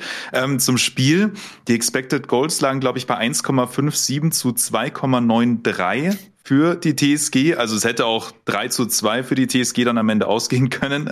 Das ist ein völlig absurdes Spiel gewesen. Ähm, aber das zieht sich auch so ein bisschen durch die Saison. Ich habe das Gefühl, die TSG spielt sehr oft sehr gut aber schafft es dann nicht, ähm, dieses Spiel dann über die Zeit zu retten. Heute oder gestern Abend dann zum Glück dann doch nochmal, ähm, wobei das auch in den letzten zehn Minuten sehr viel Glück war, dass da nicht irgendwie noch ein 1 zu 1 gefallen ist. Und, und ich habe schon das Gefühl, dass diese Ruhe im Verein, die da ja herrscht, effektiv. Ähm, sehr einfache Strukturen, ein sehr einfaches Machtgefüge dort im Verein. Ähm, dadurch auch nicht diese riesige Fanszene, die dann auch, wenn es mal schlecht läuft, ergebnistechnisch dann mal draufhaut, sondern auch das ist sehr ruhig. Und ich habe schon das Gefühl, dass das funktioniert und dass das so ein, so ein ganz großer Vorteil ist für diesen Verein allgemein in der Bundesliga. Und ähm, dazu kommt halt das Sportliche, dass du einen Trainer hast, der jetzt mal glücklicherweise nicht 20 Verletzungen gleichzeitig hat wie in der Vorsaison und dementsprechend mal seinen Stil durchziehen kann und ähm, zack, schon funktioniert's. Wenn sie jetzt noch einen Stürmer hätten, der trifft, wäre geil. äh, äh, Haben mein, sie ja normalerweise, ne? Ja, das stimmt, ja. Ähm, wobei sie halt, die, sie brauchen schon immer relativ viele Chancen und die haben, äh, das Gute ist, dass sie die, ähm, ihre Tore auf viele Schultern münzen können, also auf ihre viele verschiedene Schultern verteilen können. Da trifft mal Baumgartner, macht mal ein Ding, ähm, Samaseko macht mal ein Ding, Kramaric, klar, Bibu, Dabu. Also die, die, haben ja, die haben ja viel Auswahl. Jetzt am Wochenende war es der, war es ja ziemlich geil. Ähm, meine Lieblingsstatistik des Wochenendes ist, dass äh, Ilhas äh, Bebu alleine einen Expected Goals Wert bekommen hat, der höher ist als der Expected Goals Wert am Wochenende von Bielefeld, Augsburg, Fürth, Hertha, Frankfurt, Wolfsburg, Leipzig, Freiburg, und Gladbach und Köln. Also er hat mehr als, also Bebu alleine hatte mehr Chancen als die meisten anderen Bundesligisten an diesem Spieltag. Äh, der hätte ja das, der hatte ja, der stand ja dreimal allein vom Tor und hätte das Ding eigentlich machen müssen. Ja gut, beim einen Mal, ähm, das war ja glaube ich die 20. Minute, ja, ähm, da gibt's ja diese wunderschöne Flanke, wo es dann darum geht, dass er eigentlich nur noch einköpfen müsste. Achso, die meinst Aber dann mhm. Ja, genau, zwei, zwei Spieler vor ihm hatte, wo er dann sich auch wahrscheinlich nicht so sicher war, kommt der Ball überhaupt noch zu mir und dann zack, geht er übers Tor. Und die zweite Szene war ja dieses, diese, ja, dieses Dribbling im Strafraum, wo er dann versucht, ähm, den, den Keeper auszudribbeln und dann es nicht mehr schafft zu schießen. Das, das, das war schon sehr absurd, ja. Und das war ja dann sogar noch ein Stürmervoll, glaube ich, oder? Ja, also auf jeden Fall wurde danach ja. gepfiffen. Ja, weil der Torwart angegangen ist. Also es war, es war einigermaßen absurd. Aber auch Köln hatte ja große Chancen. Also du hast ja gerade gesagt, auch Köln hatte halt einen Expected Goals Wert, der nicht ganz so hoch war wie der von Bebu, aber der auch über eins war. da hatte ja Modest dann nach Flanke, wie man das von Köln halt so kennt, Flanke außen, Modest Kopfball. Also das war ein flottes Spiel. 0-1 war da ähm, das minimalste Ergebnis, was da rauskommt bei so einem Spiel. Wenn du es zehnmal spielst, kommt da wahrscheinlich neunmal ein höheres Ergebnis raus. In dem Fall war es nicht so. Trotzdem ein Spiel, was zum Zusehen natürlich Spaß gemacht hat und damit äh, ist Hoffenheim so ein bisschen der Gewinner des Spieltags, wenn man so möchte, weil sowohl Leipzig als auch Freiburg als auch Union als auch Köln eben nicht in dem Maße punkten konnten. Ähm, ich würde vorschlagen, wir machen jetzt mal einen weiten Sprung und sprechen über den spektakulärsten Bereich der Tabelle und das ist in den letzten Jahren immer schon der Abstiegskampf. Mhm. Der entertaint einfach. Insbesondere Berlin entertaint. Auch diese Geschichte werden wir nicht müde zu erzählen. Die Hertha, na, viel Geld bekommen, viele Ambitionen und am Ende riecht es sehr, sehr stark nach Abstieg. Sie haben jetzt zu Hause gespielt gegen Frankfurt und Frankfurt selbst kommt auch nicht aus der stärksten Phase, muss man ja auch sagen. Ist nicht so, dass Eintracht jetzt ähm, in den letzten Wochen furios aufgespielt hätte. Aber Berlin hat es wirklich geschafft, in diesem Spiel, ja, finde ich, fast schon einen neuen, ich will es nicht überdramatisieren, aber fast schon einen neuen Tiefpunkt zu erreichen, weil das wirklich einfach ein schlechtes Spiel war. Und man hat bei dieser Mannschaft wirklich das Gefühl, sie wird von Woche zu Woche schlechter.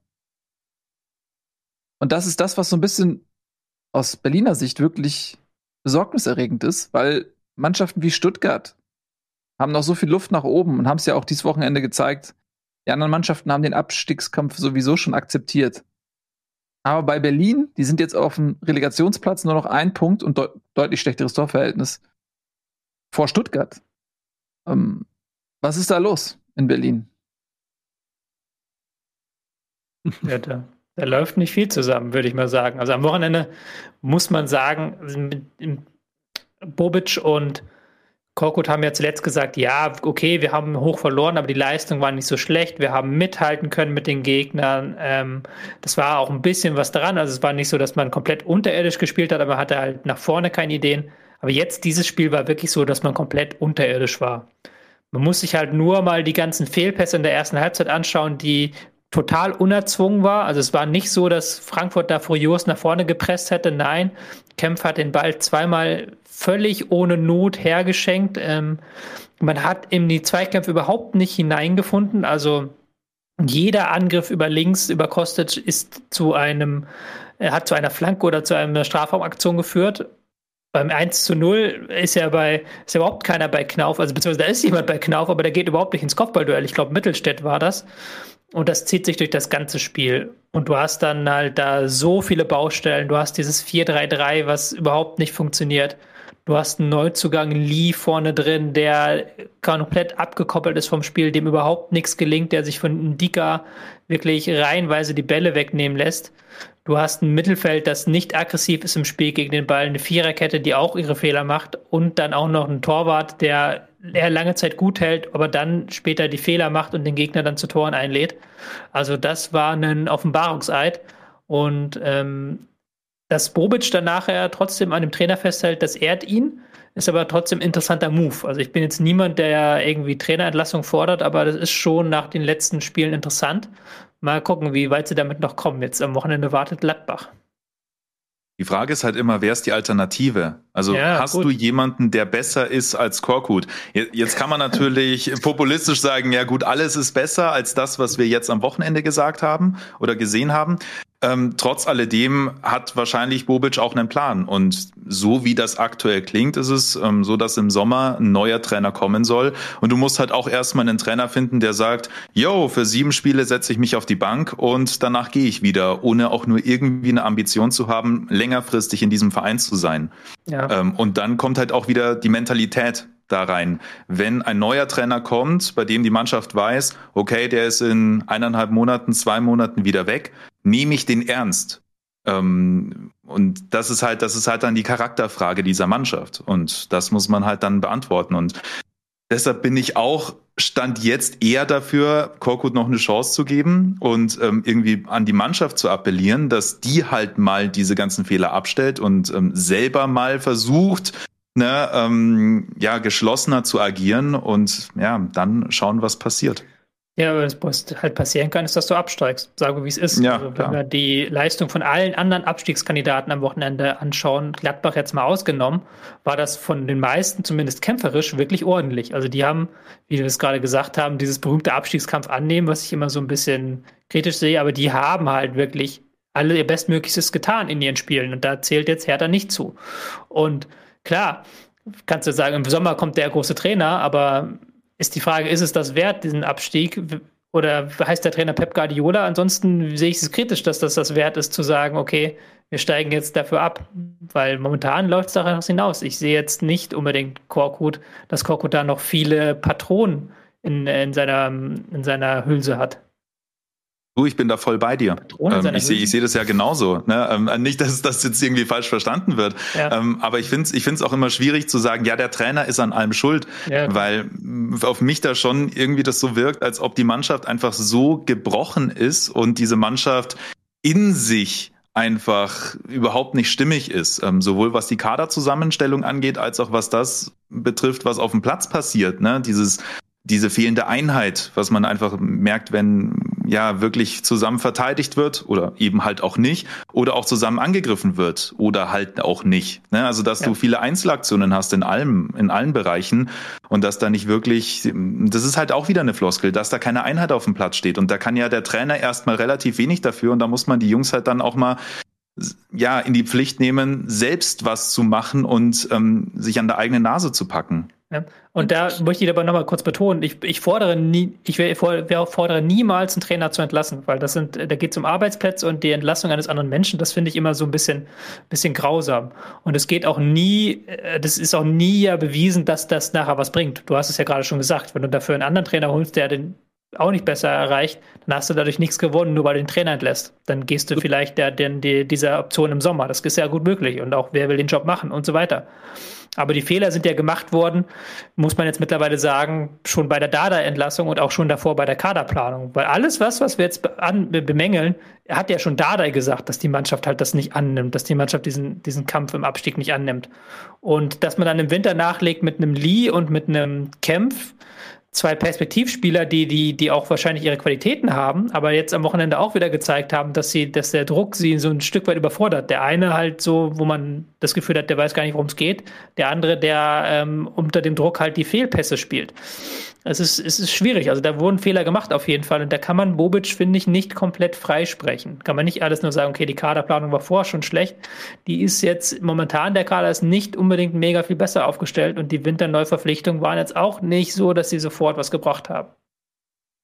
Also man, ich glaube schon, dass man einen einen Plan bei Bobic erkennen kann. Ja, also du kannst halt nicht innerhalb von zwei Transferphasen irgendwie den kompletten Kader umbauen. Das funktioniert ja nicht, das ist ja nicht realistisch.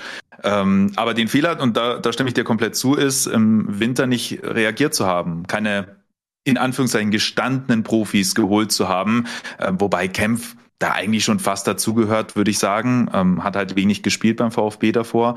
Ähm, aber dass man halt dann nicht die Leute geholt hat, wo man sagt, okay, da planen wir jetzt mal eineinhalb Jahre mit denen. Das sind Kämpfer, das sind Leute, die halt den Abstiegskampf kennen und dass man die nicht geholt hat, das ist wahrscheinlich tatsächlich ein Fehler. Ja, weil es auch einfach damit zusammenhängt, dass man bei Hertha bis heute nicht das Thema Abstiegskampf wirklich ernst nimmt. Und es gibt so zwei, zwei Sachen, die ich da ganz interessant finde. Du hast Paul Dada eben schon angesprochen. Die Frage wäre ja, wo würde diese Mannschaft stehen, wenn Paul Dada noch da war? Ich bin mir ziemlich sicher nicht schlechter als jetzt weil er halt ziemlich die, die gleichen das hat er sich irgendwann aufgefressen, natürlich, die, die, Floskeln, die er raushaut, aber er sei mal sicher, dass die, äh, die Mannschaft das irgendwann an, mitgekriegt hätte, worum es geht. Und das zweite ist dann so eine Situation, ich weiß nicht, habt ihr Davy Selke nach dem Tor gesehen? Mhm. Ja, wie der über den Platz gerannt ist, geschrien hat und also natürlich immer ein bisschen Overacting, wie, wie, wie Selke nun mal auch so ist aber trotzdem mit so einem Gefühl von los, wir schaffen das noch. Und er ist halt bis zur Mittellinie gekommen und es war niemand bei ihm. An der Mittellinie hat das und allererste genau das Mal. Das Ding, ja. Ja, hat erstmal einer abgecheckt das erste Mal. So, so aber genau. Ja. Die Leute, die Leute haben sich doch über diesen Davy Selke-Jubel auf Twitter und so weiter so ein bisschen ausgelassen. Haben gesagt, ah, jetzt beim 1 zu 3 jubelt der, als ob er Weltmeister geworden wäre. Und da sehe ich aber genau das andere das als Problem, dass halt keiner zu ihm gekommen ist. Ich meine, Emotionen sind doch super, genau das wollen wir doch, dass jemand die Leute anpeitscht, dass man vielleicht auch aus sowas nochmal Kraft schöpft, weil das Tor an sich war geil. Ne? Ähm, und, und da kommt halt nichts bei rum irgendwie. Ja. Ja. Da gehe ich total mit. Also man äh, sieht das Kontrastprogramm jetzt beim VfB Stuttgart, zu dem wir gleich noch kommen, die auch 2-0 hinten gelegen haben und die da also ganz anders äh, agiert haben und sich hochgepeitscht haben. Und das ist, ähm, sind diese kleinen Dinge, die man so beobachten kann, ähm, aus denen man dann auch so ein bisschen eine Perspektive versucht abzuleiten für die kommenden Spiele. Und da gehe ich bei euch komplett mit.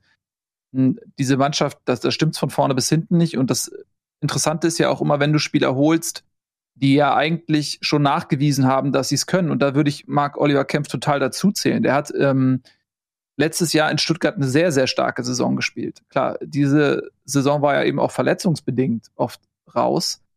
Aber das ist jemand, der eigentlich alles mitbringt. Ja, der war torgefährlich. Der hat äh, Abstiegskampf im Prinzip gekonnt mit Stuttgart. Die haben als Aufsteiger natürlich Abstiegskampf von vornherein auch ausgegeben. Also den Transfer fand ich eigentlich nicht schlecht. Nur selbst der funktioniert jetzt derzeit nicht. Weil wenn du einfach in eine Mannschaft kommst, die nicht intakt ist, die nicht funktioniert, dann ist es halt für jeden Spieler schwer, da einen Unterschied zu machen und ähm, nicht mit unterzugehen. Deswegen mache ich mir so Sorgen und ich finde auch rückwirkend, das ist ja nicht das erste Mal, muss man auch Paul Dardai wieder Respekt zollen. Ja? Zum einen, weil der vorzeitig auch den Finger in die Wunde gelegt hat, weil der gesagt hat, so, ey, ich bin Paul Dardai, mir geht es nicht um meinen persönlichen Job, mir geht es um die Hertha. Und wenn die sagen, wir arbeiten nicht mehr mit Paul Dardai zusammen, ist Paul Dardai halt weg und geht wieder zur U16 oder was auch immer. Also er hat ja von vornherein gesagt, so, er hat sich da so wirklich so ein Stück weit rausgezogen ähm, und ganz klar analysiert, wo das Problem ist. Und da, da wurde er natürlich dann auch so ein bisschen als Stinkstiefel empfunden, als jemand, der so ein bisschen gegen den Verein arbeitet oder so. Aber im Nachhinein hat er recht gehabt und hat versucht, diese unbequemen Dinge eben anzusprechen zu einem Zeitpunkt, als Berlin ja noch nicht so dramatisch tabellarisch dastand. Und das ist etwas, was mir wirklich wenig Hoffnung macht. Klar hast du immer die Situation, du kannst mal mit ein bisschen Glück oder Matchglück und so weiter, kannst du auch mal ein, zwei Spiele gewinnen und dann bist du vielleicht wieder so ein bisschen, hast einen positiven Lauf und so, dann kannst du natürlich da rauskommen. Deswegen ist ja natürlich Quatsch, zu diesem Zeitpunkt zu sagen, Berlin ist abgestiegen. Aber wenn ich jetzt nur mal diese Momentaufnahme sehe und gucke, was so um Berlin herum passiert, also dann mache ich mir wirklich Sorgen um diese Mannschaft. Ich wüsste nicht, was einem gerade Hoffnung macht. Schaust du auf die Rückrundentabelle 23 Gegentore. Das ist schon in acht Spielen knapp drei Gegentore pro Spiel. Das ist ja eigentlich das, was Korkut besser machen sollte. Diese defensive Stabilität. Das ist ja das, womit er ähm, in Stuttgart damals so gepunktet hat, dass sie gut äh, gestanden sind, kompakt gestanden sind und dann schnell umgeschaltet haben. Aber das, auch das funktioniert überhaupt nicht. So sieht's aus. Schon absurd, dass Stuttgart als schlechter platzierte Mannschaft einen Punkt mehr hat, weil das Torverhältnis wesentlich besser ist. Und du hast es ja eben schon angedeutet, ich denke, wir werden da jetzt ja auch demnächst drauf kommen, aber mhm. der, die Art und Weise, wie Stuttgart sich dieses Spiel zurückgeholt hat, zeigt mir auch klar, dass der, dass der Richtungswechsel ein anderer ist. Und Augsburg genauso, ne? Holt gegen einen Bielefeld den Sieg, den sie eigentlich nicht holen. Also dürften es falsch, aber wo, den sie auch nicht holen könnten. Und so hat Hertha im Moment vier Mannschaften um sich rumstehen, die alle ähm, auf jeden Fall stärker sind, oder mindestens drei, die auf jeden Fall stärker sind als das, was sie auch überhaupt nur ansatzweise kämpferisch für einen Abstiegskampf liefern können. Ja. Vielleicht noch ein Wort zu Frankfurt. Die haben es, muss man auch sagen, die haben es natürlich gut gemacht. Ne? Für, für die war das auch, glaube ich, so ein äh, Feiertag. Wie gesagt, die haben auch schwere letzte Wochen gehabt, ähm, haben nicht diese Ergebnisse erzielt, die man ihnen dann vielleicht zum, zum Ende der Hinrunde dann auch ähm, prophezeien hätte können. Da lief es dann ja wirklich gut. Ähm, aber man muss ja einen, einen Spieler, äh, einen, einen, Verein, der Schwäche anbietet, das muss man auch erstmal ausnutzen können. Und das hat Frankfurt gut gemacht, muss man sagen. Ähm, die haben Spielfreude gezeigt. Ist natürlich nächste Woche vermutlich ein anderes Spiel, weil ein anderer Gegner. Aber war auch ein gutes Spiel von der Eintracht, um da vielleicht auch nochmal ein Wort zu sagen. Auch gut, um Selbstvertrauen zu tanken jetzt vor ähm, der Europa League, wo man ja auch noch was bisschen was reißen kann. Und ähm, ich mochte die Flanke von Kostic auf Knauf. Klar, dem wird es einfach gemacht, aber das ist vielleicht das, was ja auch Etienne hier immer bekrittelt hat, dass es im Strafraum eben keinen Abnehmer gibt für die Kostic-Flanken. Da war das mit Knauf, dass der mal eine abnimmt. Schon balsam hoffentlich für seine Seele. Schöne Grüße. Ja, wobei ich nicht glaube, dass Knauf in einer anderen Situation Kopfballduell gewinnt. Der, der ist schon ist, nicht schlecht in der Disziplin. Der ist schon nicht ja. schlecht in der Disziplin. Ja, ja. Der Kopfball war ja auch gut gesetzt. Also ja, der, nee, so, der Kopfball der war super, aber ich meine, der ist jetzt äh, für mich jetzt nicht so der klassische Kopfballspieler im Strafraum. Ja. Er hat, meiner Meinung nach, ist er eher so ein klassischer Flügelspieler mit Tempo, mit Dribbling, Technik, auch einen guten Abschluss mit dem Fuß, aber dass er jetzt im Strafraum sich gegen diese äh, Kanten da hinten ähm, durchsetzen kann im Kopfballduell, das sagt vielleicht mehr über Berlin aus als über Knauf. Oh, ne? Ich würde ihn nicht als Kopfballungeheuer jetzt, hab, so habe ich ihn nicht wahrgenommen zumindest. Mhm. Nee, aber einfach ein Spieler, der vom zweiten Pfosten reinkommt für, ja. für solche Bälle. Das ist ja. ja. auch Union Berlin, lässt grüßen, die mit ihren Außenverteidiger aus Außenverteidiger flanken. Ja. Das wäre auch ein Motto, Modell für die Eintracht. Gut, dann lass uns mal weiterbleiben. Wir haben ja schon diverse Brücken hier gebaut zum Spiel Gladbach gegen Stuttgart. Und das war wirklich, ja, das war Abstiegskampf pur. Da war ganz, ganz viel dabei. Das war zum Zuschauen wirklich ein großer Spaß. Und ich weiß, dass Nico dieses Spiel, glaube ich, in voller Länge auch genossen hat. Erzähl doch mal, wie hast du das so wahrgenommen? Ähm, also, wir haben es jetzt schon hundertmal angesprochen, mit Noah ähm, quasi einen mhm. live an uns dranhängenden Verbündeten, der mir den VfB Stuttgart näher bringt, als ich es vorher gefühlt in 20 Jahren hatte, weil ich jedes Leiden durch ihn und durch jede WhatsApp mit, mitnehme. Äh, und ich deshalb sogar fast anfange, emotional zu werden, wenn sie ein Spiel gegen Gladbach umdrehen, auch weil mir das in der Vergangenheit auch vollkommen egal gewesen wäre, wenn nicht Werder Bremen direkt davon betroffen war. Und guck mal, das, das, wir hatten ihn ja hier und das, das alles, was er da erzählt hat, hat er auch schon revidiert. Er hat mir sogar eine Sprachnachricht geschickt, die, glaube ich, hier abspielbar wäre. Das lassen wir mal weg, ähm, wo er quasi alles revidieren wollte, was er damals erzählt hat. ähm, es war ein unheimlich emotionaler und kämpferischer Auftritt von Stuttgart und ich hatte die ganze Zeit immer so den, das Gefühl, so, ja, euch fehlen nur zwei Prozent. Ja, äh, schade. Warum, warum köpft er das Ding aus äh, völlig frei, äh, einen Meter am Tor vorbei? Und dann passiert genau das, was halt in so einem Spiel auch emotional erstmal passieren kann. Die einen machen das Spiel, die anderen die Tore. Das hat Gladbach gemacht, macht zwei wirklich äh, auch sahnemäßig herausgespielte Tore ähm, und führt dann 2-0 und ehrlicherweise weiß keiner genau warum dann defensiv und von der Gesamt, also es war ja sonst nichts da im Gladbacher Spiel eigentlich. Also sie haben ja defensiv genauso viele Fehler gemacht wie, wie Gladbacher, äh, wie Stuttgart eigentlich, nur haben halt, sind nicht dafür bestraft worden. Was dann in der zweiten Halbzeit aber passiert ist, ist halt schon, also stark. Denn ähm, das Tor kurz, ich weiß nicht, wann ist es kurz vor der Halbzeit gefallen oder wann ist ich muss mal kurz nachmachen, das wisst ihr 38. Ja, siehst du. Das war dann schon dieses Ding, was du gebraucht hast, wo dann auch so ein Ruck durchgeht und dann auf einmal so, okay, da kann noch was in der zweiten Halbzeit gehen. Und dann war es ein ähm, ich nenne es mal, ich nenne, ich nenne es bewusst mal Abstiegskampffeuerwerk, das sie da gespielt haben. Ähm, denn am Ende musst du dich reinschmeißen, am Ende musst du in, auch in 1 gegen 1 Situationen, musst du irgendwie klein, kleine Räume schaffen, damit du wieder zu Chancen kommst und diese musst du dann nutzen. Ähm, und ich finde vor allen Dingen, dass das Ding von Kalajdzic, das dritte, das dann der Siegtreffer ist, in seiner Machart mich, also da, da müsste ich jetzt was vorwegnehmen, was du gleich noch sagen kannst, Tobi. Da, da, ich will mich ja nicht als Taktikexperte auf oder aber es war, sah schon im während des Spiels so aus, okay, da tankt sich Stuttgart richtig stark durch. Warum ist Kalajdzic denn vollkommen frei aus sechs Meter vom Tor? Äh, es gibt dann Grafiken, die zeigen, warum, und dann machen sie ihn rein. Und ich finde, dann gewinnen sie auch verdient dieses Spiel. Und dann kommen wir nämlich noch die Frage, wo wir abbiegen wollen. Erste Stuttgart, erste Gladbach, diese sehr, sehr spannenden Interviews danach mit Jan Sommer und ähm, Kramer. Ähm, Kramer, Dankeschön, die äh, so krass tief blicken lassen und ich deshalb bei meiner Beschreibung der Hertha-Situation Gladbach noch nicht mehr ganz reingenommen habe. Aber wenn die so weitermachen, spielen die auf einmal nur eine Rolle. Mhm. Also ich fand äh, tatsächlich, dass Stuttgart das komplette Kontrastprogramm wirklich eben zur Hertha war. Weil, wenn du in so einem Spiel mit den ganzen Nackenschlägen der letzten Woche, man darf nicht vergessen, wo die herkamen, äh, die späten Gegentore, da gegen Bochum, den sicheren Sieg verloren, die Woche danach gegen Hoffenheim geführt und dann zwei späte Tore kassiert. Da bist du eigentlich als Mannschaft am Boden. So, dann spielst du gegen Gladbach. Fast schon ein Konkurrent noch im Abstiegskampf, auch wenn die dann vorm Spiel noch weiter auseinander waren als jetzt. Liegst 2-0 hinten. Da bist du ja als, als Mannschaft eigentlich auch wieder am Boden und denkst so, fuck. Und die haben sich aber aus eigener Kraft daraus gezogen. Die haben gekämpft, die haben gut gespielt, die haben sich Chancen erarbeitet. Und die haben das Publikum mitgenommen. Das war ein Aufbäumen und die haben völlig verdient dieses Spiel gewonnen. Von Gladbach kam dann nichts mehr. Das hat nur noch Stuttgart gespielt.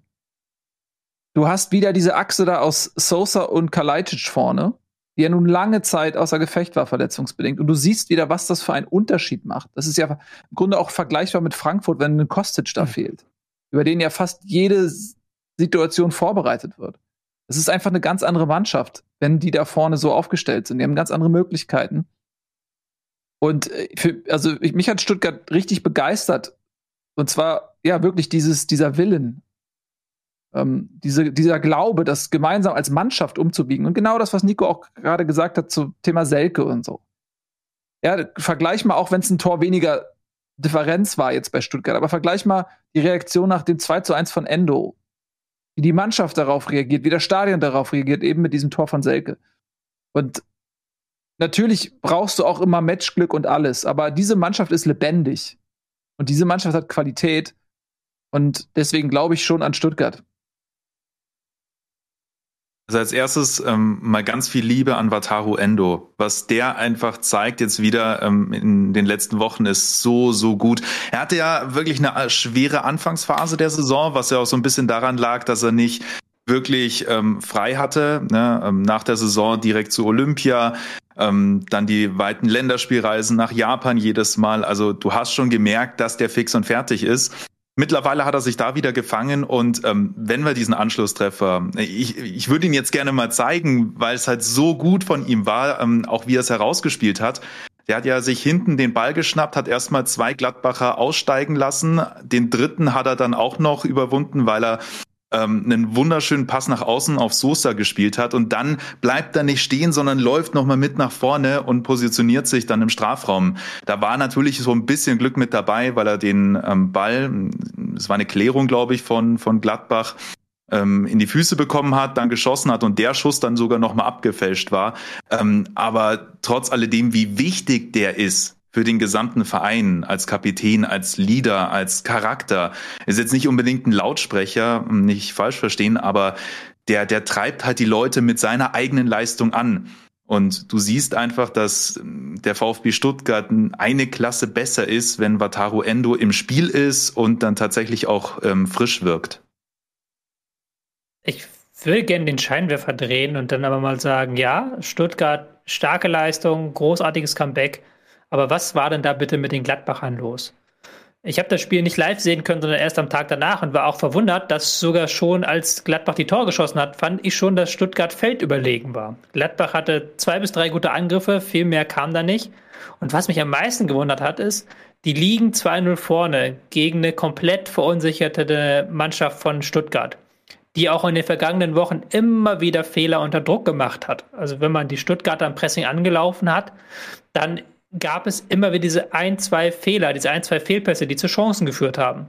Und Gladbach verbarrikadiert sich wirklich mit elf Mann in der eigenen Hälfte, übt gar keinen Druck aus, nicht mal im Mittelfeld. Sie haben überhaupt keine Körperlichkeit in ihrem Spiel gehabt. Also sie sind nie wirklich in Situationen gekommen, wo sie Körper gegen Körper gegen Stuttgarter Angreifer gespielt haben.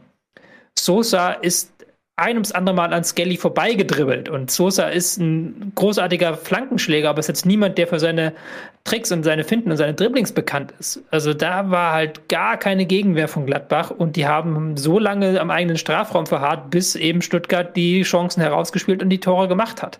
Also da ist der brennt der Baum und da ähm, hat ja auch Kramer sogar nach dem Interview bestätigt. Ich fand das so interessant, wo er dann in dem Interview ähm, gesagt hat, ja, Grüppchenbildung in der Mannschaft, wir halten alle nicht zusammen. Und dann dachte ich, okay, jetzt sagt er, was für ein Quatsch. Und sagt er, ja, das stimmt alles. Es ist auch ja. so ein seltsamer Aufbau gewesen.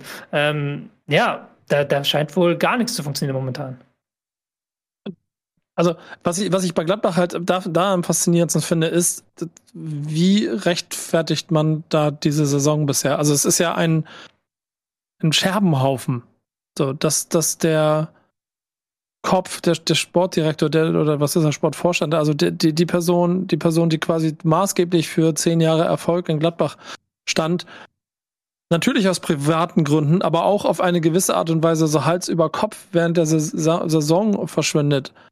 Ähm, dass man zu Sommergen einen Trainer holt, der ja zweifelsohne ja auch ein paar Euro gekostet hat und als ein, ein Halsbringer, als, als ein Gefühl von, okay, wir gehen, wir gehen auf ein nächstes Level mit ihm gehandelt wurde, im, wirklich im Keller der Liga steht und so, ich glaube, so schlecht wie Gladbach seit, seit den 2000ern nicht mehr war. Oder seit dem letzten Abstieg irgendwann, wann das auch immer war.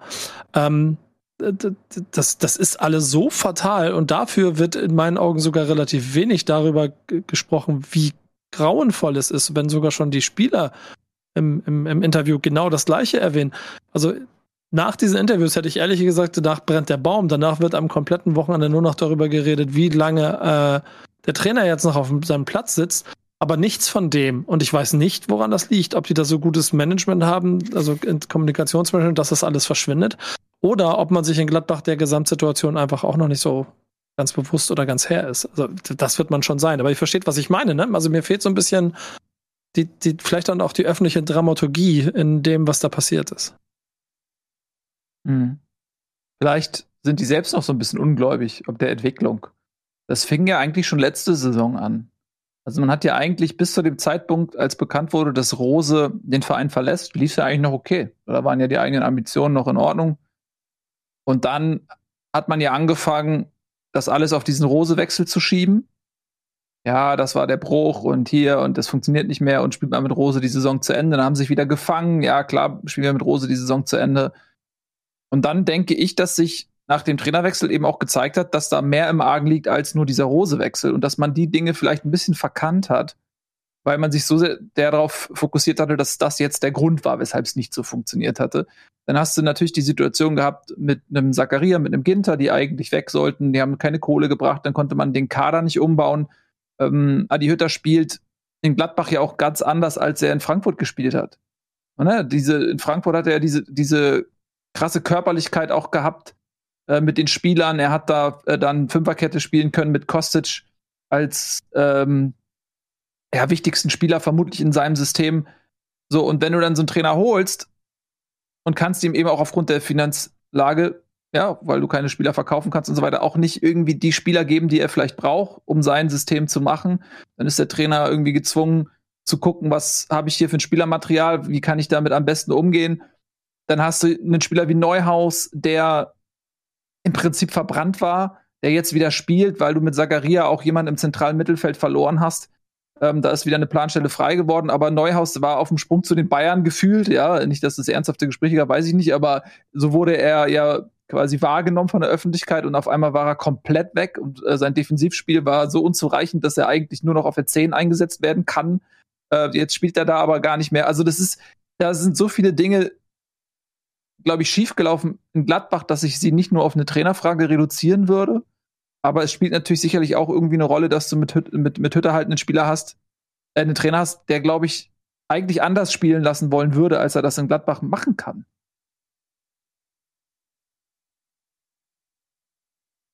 Tja.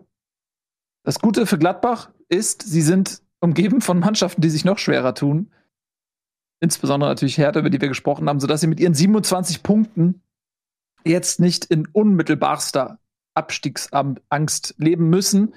Die sind nicht durch. Also es kann natürlich auch immer noch passieren, wenn du jetzt äh, wirklich tief fällst, da bist du natürlich mit 27 Punkten auch noch ein Kandidat für eine Relegation oder so. Ich wollte gerade sagen, sie spielen kommende Woche gegen Hertha. Ähm, der Kicker schreibt, dass wenn das Spiel nicht gewonnen wird, dass dann Hütters Tage gezählt sind. Das ist, was der Kicker schreibt. Mhm. Und wenn man das Spiel verliert, ist man plötzlich nur noch ein Punkt vor Hertha und maximal, je nach Ausgang der anderen Spiele, maximal zwei Punkte vor dem Relegationsrang. Also es ist schon eine prekäre Lage.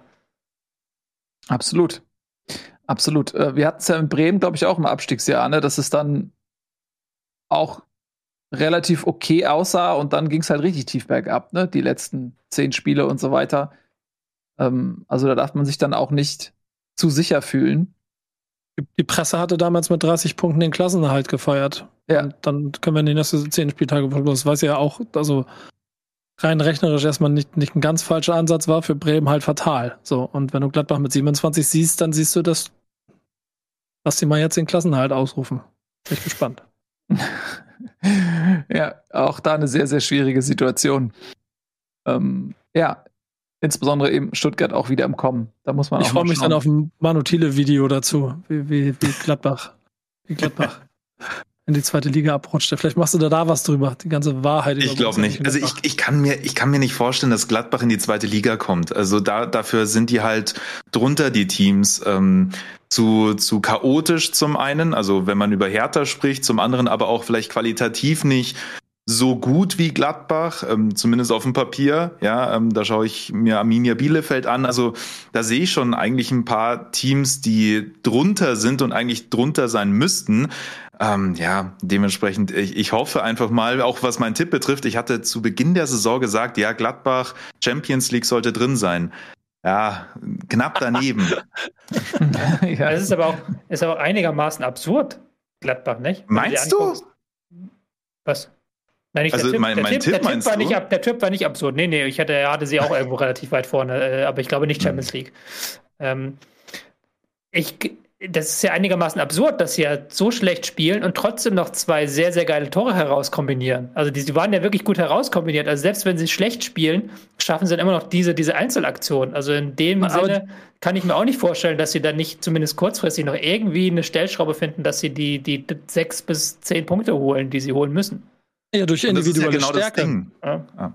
Ja. ja. aber ich hatte jetzt auch in den letzten Wochen das Gefühl, dass zumindest in der Offensive deutlich wieder na, ein Schritt nach vorne gemacht wurde, dass es halt auch wieder ein bisschen runder wirkte. Alessandro Plea ist in Topform. Der hat jetzt auch mehrere Spiele, glaube ich, am Stück getroffen, ähm, hat jetzt auch noch ein Tor vorbereitet. Das, das sieht super aus. Also da, da sind ja nicht nur Nulpen da, die, die in, in der Krise stecken und nicht mehr wissen, wie man Tore schießen soll, sondern die können ja alle was. Und wenn die sich äh, am Riemen reißen, da sind wir wieder bei diesem Thema, ähm, dann kann das funktionieren in der Offensive. Das, was Sorgen macht, ist halt die Arbeit gegen den Ball. Und das beginnt ja auch dann ganz vorne mit dem fehlenden Druck und mit der fehlenden Aggressivität, die man da ja hat. Und wenn man das dann irgendwie in den Griff bekommt, wie, keine Ahnung, glücklicherweise bin ich nicht der Gladbacher Trainer, ähm, ja, dann, dann habe ich auch nicht das Gefühl, dass Gladbach irgendwas mit dem Abstieg zu tun haben wird. Ich, ich finde bei Gladbach eine Sache fatal, die ich, die ich zu, zu Hertha in, in der Parallele ziehe. Und das ist ein, ist das, das Gesamt, wie, wie ein Auto, also wie, in dem Fall wie ein Checker Sportwagen, der nicht gut genug zusammengesetzt ist. Weil das, das ist, genau die Tore haben das bewiesen. Das viel, viel stärker. Dein Tipp, Champions League, hat es alles bewiesen. Viel, viel, viel stärker. Und das ist aber, finde ich, fatal, was sich in der Breite aufstellt. So, Frankfurt, letzte Saison, nach dem, was da alles weggegangen ist, hatte ich auch so ein kleines bisschen Sorge davor, dass, also das, das Gladbach, was, was Gladbach jetzt passiert ist, das hätte in meinen Augen auch Frankfurt passieren können. Ähm, die haben es ein bisschen mehr aufgefangen bekommen. Der Trainer hat irgendwann das Ruder rumgerissen und jetzt sind sie in ruhigen Fahrgewässern und werden die Saison auch relativ ruhig zu Ende spielen und vielleicht noch ein paar Highlights setzen können international.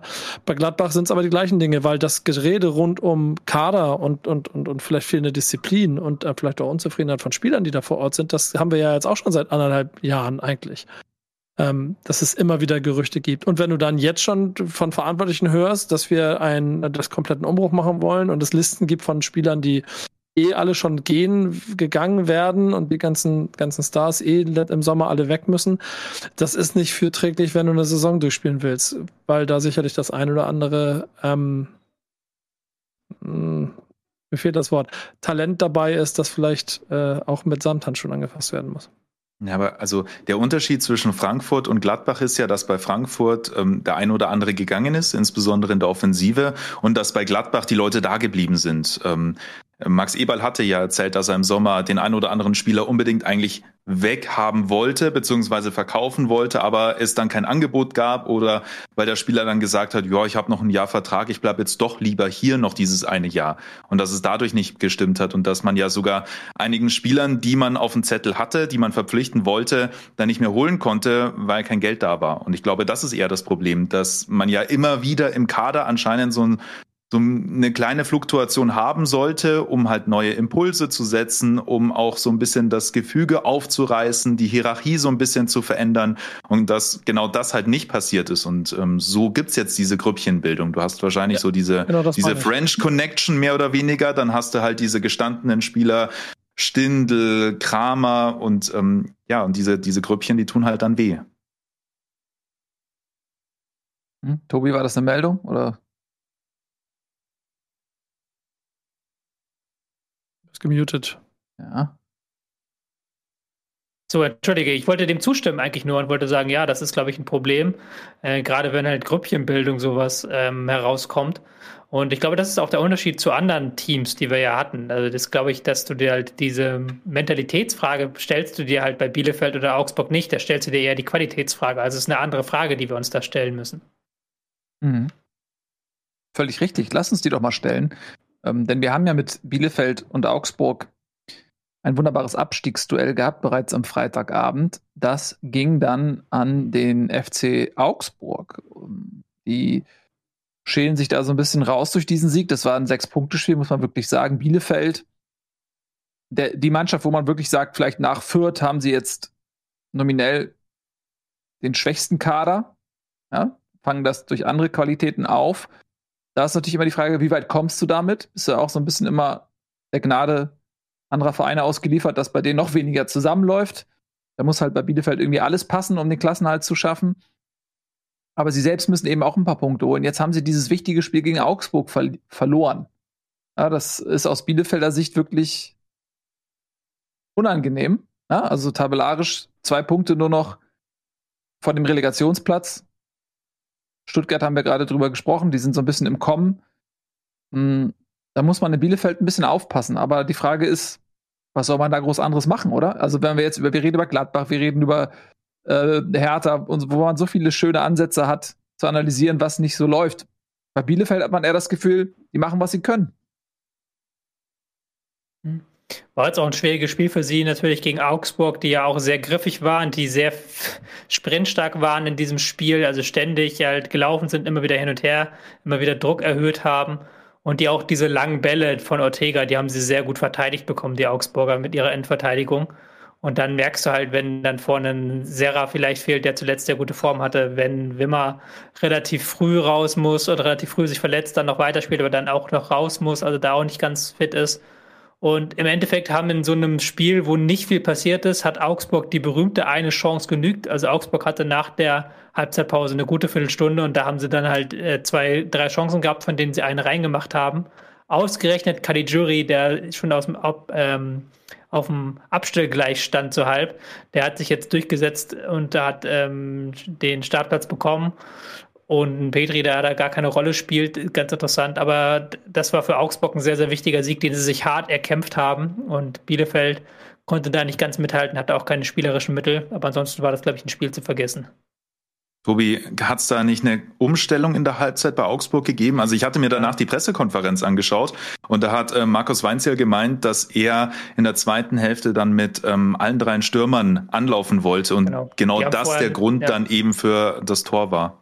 Die haben vorher zweimal Pressing gespielt und haben dann nachher äh, haben sie auf drei Mann umgestellt, haben dann eben ein bisschen den Druck erhöht, sodass sie noch mehr so lange Bälle erzwungen haben, Spiel auf zweite Bälle dann sehr stark fokussiert haben und dann eben ähm, auf links rausgegangen sind, so die Bälle, also Balleroberung auf links raus relativ schnell. Das haben sie gut gemacht, aber diese Umstellung von zwei ähm, Stürmern im Pressing vorne, so eine 1-2-Stellung zu einer 0-3-Stellung, ich glaube, das war schon ganz, ganz wichtig.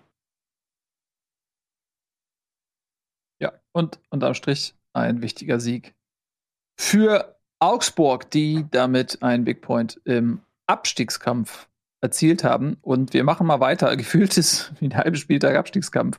Bochum gegen Fürth.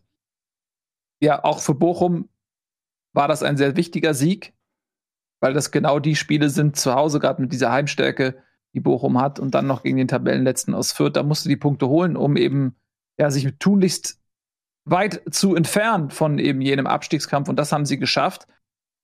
Diesen Pflichtsieg. Man muss aber auch sagen, Fürth hat sich teuer verkauft. Wir schreiben die natürlich schon längst ab. Das ist einfach rechnerisch so.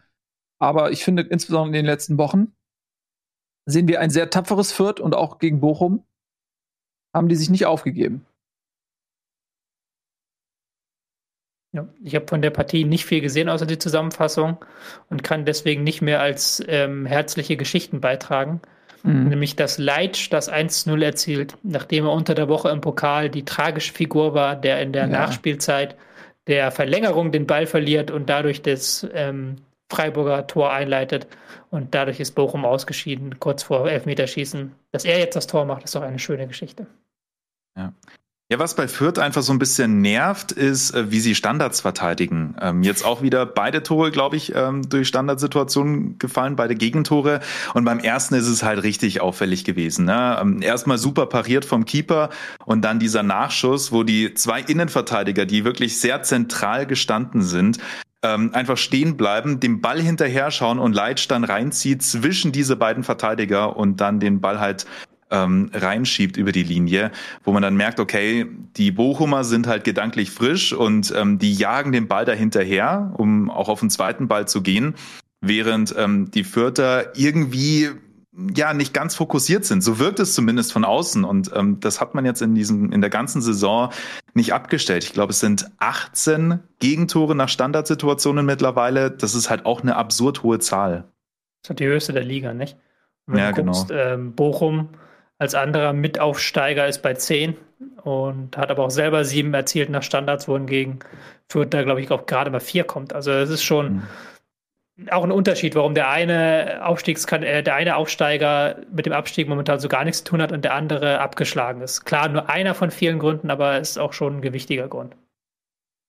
Und das ist immer auch das, was man in den letzten Jahren gesehen hat bei so krassen Underdogs wie Ingolstadt oder so, dass die genau wussten, okay, spielerisch können wir nicht mithalten. Wir suchen unser Glück eben in Standardsituationen. Wir versuchen im letzten Drittel, also im Angriffsdrittel, bewusst auch Freistöße rauszuholen. Klammer auf Schinden, Klammer zu.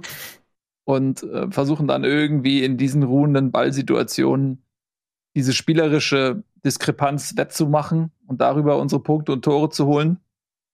Und ironischerweise ist es genau das, was Fürth eben nicht beherrscht. Ja, also was du gerade sagst, Manu, dass sie nicht nur ähm, aus, daraus keine Stärke generieren können, sondern dass es auch dann noch eine Schwäche ist, zusätzlich zu den spielerischen Schwächen, die sie natürlich als ähm, Aufsteiger haben, der nun mal jetzt auch nicht, muss man auch sagen, mit dem mit einem gleichwertigen Budget ausgestattet ist. Ne? Es ist ja auch ähm, ein ungleicher Kampf, den führt. Da führt, muss man ja fairerweise auch mal sagen. Ähm, und das ist ja genau das, was, was glaube ich, was du dir dann als Aufsteiger einfach aneignen musst. Äh, für mich ist, wie gesagt, Ingolstadt immer noch das beste Beispiel, die wirklich dann immer, sobald sie im, ähm, irgendwie im Angriffsdrittel waren, einfach nur noch versucht haben, einen Freistoß rauszuholen. Das war dreckig und das war nicht schön anzuschauen, aber es hat sie zumindest, ich meine, ein Jahr in der Liga gehalten. Und das wird Oder Schalke. Oder Schalke. Als sie Vizemeister geworden sind, meinst du? Ja, genau. Die sind ja. genau mit dieser Taktik Vizemeister geworden. Ja. Wahnsinn, ja. ja. Und das hat man in Fürth nicht geschafft. Muss fairerweise sagen, sie haben in der zweiten Liga ja auch nicht diesen Spielstil so gepflegt. Ne? Also sie haben ja in der zweiten Liga einen guten Fußball gespielt. Jetzt, wie gesagt, zum Ende der Aufstiegssaison hatten sie ja auch ein bisschen davon profitiert, dass es in Kiel nicht so lief und so weiter, aufgrund der Corona und Doppelbelastung hier und da.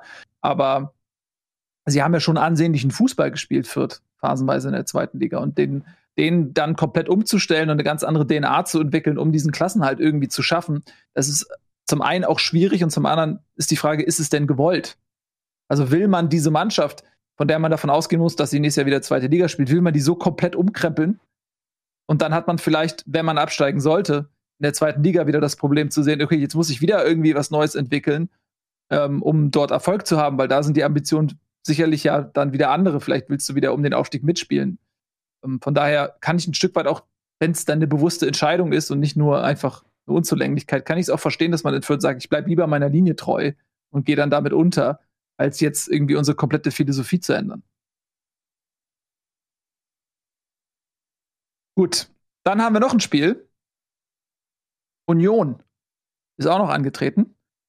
Der nächste Pokal-Halbfinalist, der nach Leipzig reisen muss. Sicherlich das schwierigste Los nach dem HSV, das Union hätte bekommen können, auswärts nach Leipzig. Das hat sich vermutlich keiner der drei Beteiligten gewünscht. Union ist es passiert und als wenn das nicht schon Schaden genug wäre, mussten sie jetzt auch am Wochenende Punkte lassen, nämlich in Wolfsburg und das Ganze auch noch durch ein Eigentor von Avonie, meine ich, war es. Das ist für Union ein kleiner Rückschlag im Kampf um die europäischen Plätze. Man hat so das Gefühl, nach dem Kruse-Abgang, ein bisschen was fehlt da tatsächlich. Und für Wolfsburg ist das ein weiterer Schritt raus aus der Totalkrise. Man muss ja auch sich überlegen, dass wir vor ein paar Wochen über Wolfsburg noch ähnlich gesprochen haben, wie wir jetzt über Berlin sprechen, über die Hertha, meine ich. Und die haben es halt irgendwie geschafft, sich da dann tatsächlich doch rauszuwuchten und sich so ein bisschen fast schon ins Niemandsland der Tabelle zu bewegen. Das ist ganz lustig, dass Kofeld halt nach dem Spiel in jedem Interview davor warnt, ähm, vor dem, was letztes Jahr bei Werder passiert ist. Nämlich, die waren ja auch mit 30 Punkten zum selben Zeitpunkt und am Ende hatten sie 31 Punkte wie Wolfsburg jetzt. Und äh, wenn da eine Negativserie kommt, dann ist das nicht so schön. Aber ähm, was ich bei äh, Wolfsburg einmal positiv erwähnen möchte, ist, ich fand zwar kein besonders tolles Spiel von Wolfsburg und Union hatte auch die Möglichkeiten, über die Flügel ähm, den Siegtreffer zu erzielen. Gerade die zweite Halbzeit ging dann nur noch aufs Wolfsburger Tor. Aber mit dieser offensiven Raute, die man da gewählt hat, mit Kruse als Zehner, ähm, mit Baku im zentralen Mittelfeld auch, das war eine interessante Variante und das war mal endlich wieder so der Kofeld aus den ersten beiden Werder-Jahren und nicht der Kofeld, der nachher nur noch auf Schadensbegrenzung aus war, sowohl bei Werder als auch jetzt bei Wolfsburg, sondern das war aber eine offensive Idee, die dann auch äh, zum Sieg geführt hat, weil sie dann eben diese Anfangsphase mit der Druckphase genutzt haben für das 1-0 und danach eben das Glück hatten, dass Union nicht mehr zurückfand. Ja, was positiv ist, ist natürlich auch, dass jetzt langsam aber sicher auch ein paar Leistungsträger zurückkommen. Ein Babu stand jetzt mal wieder in der Startformation nach langer Zeit. Xaver Schlager, logischerweise auch nach seinem Kreuzbandriss, der braucht natürlich noch ein bisschen, das, das sollte auch klar sein. Ähm, aber es macht zumindest Mut, wenn man sich dann überlegt, die letzten Wochen, da hast du halt schon überlegt, ja, wie, wie soll denn der VfL so Fußball spielen, wie sich das Kofeld auch vorstellt, ne? mit diesen, wie du es gesagt hast, offensiven Ideen. Ähm, ein Matcher war dann auch noch verletzt, dann ist Wechhorst weggegangen. Also es wurde schon dann, äh, ja, nicht ganz dünn, aber schon relativ dünn.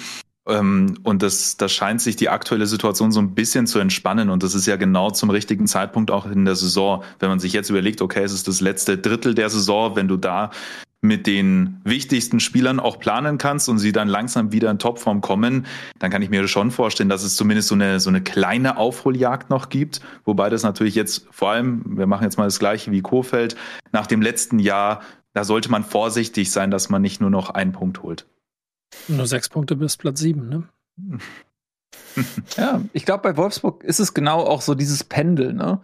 Äh, die waren halt vorher wirklich ganz tief drin im, im Schlamassel und auch von, von den Köpfen mehr hattest du das Gefühl bei Wolfsburg, die sind völlig ratlos, die sind komplett verunsichert, keine Automatismen mehr, keine Selbstverständlichkeiten mehr.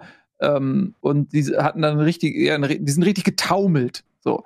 Du hattest äh, natürlich den Trainer, der auch angeschlagen war. Wir haben auch äh, drüber gesprochen, wenn der ähm, das Spiel gegen Fürth, meine ich, war es, ne? wenn der das nicht gewinnt, dann kannst du den eigentlich, kannst du nicht mehr weiterarbeiten. So, ähm, und das haben sie dann ja irgendwie gewonnen. Und seitdem, es sind jetzt keine berauschenden Feste, aber sie sind effizient, sie holen ihre Punkte. Und ich glaube, wenn sie irgendwann an einem Punkt sind, dann auch, wo du sagst, okay, wo, jetzt ist der Klassenhalt wirklich geschafft.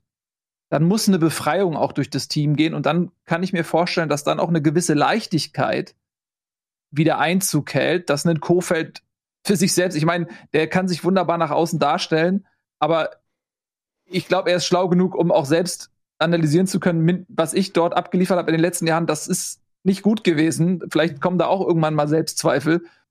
Und sowohl für den Trainer als auch für die Mannschaft, glaube ich, sind diese Erfolgserlebnisse einfach so wichtig und und ich kann mir, wie gesagt, vorstellen, wenn sie dann irgendwann jetzt diesen Anschluss ans Mittelfeld herstellen und sagen, okay, wir haben mit dem Abstiegskampf nichts zu tun, dann hast du vielleicht auch wieder ein etwas attraktiveres Wolfsburg, dann finden sie zurück zum Selbstbewusstsein.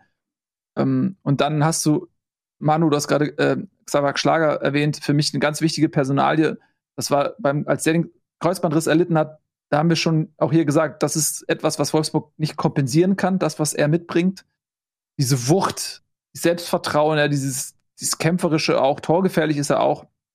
Deswegen ist es auch ganz wichtig, dass der jetzt in dieser Situation zurückkommt.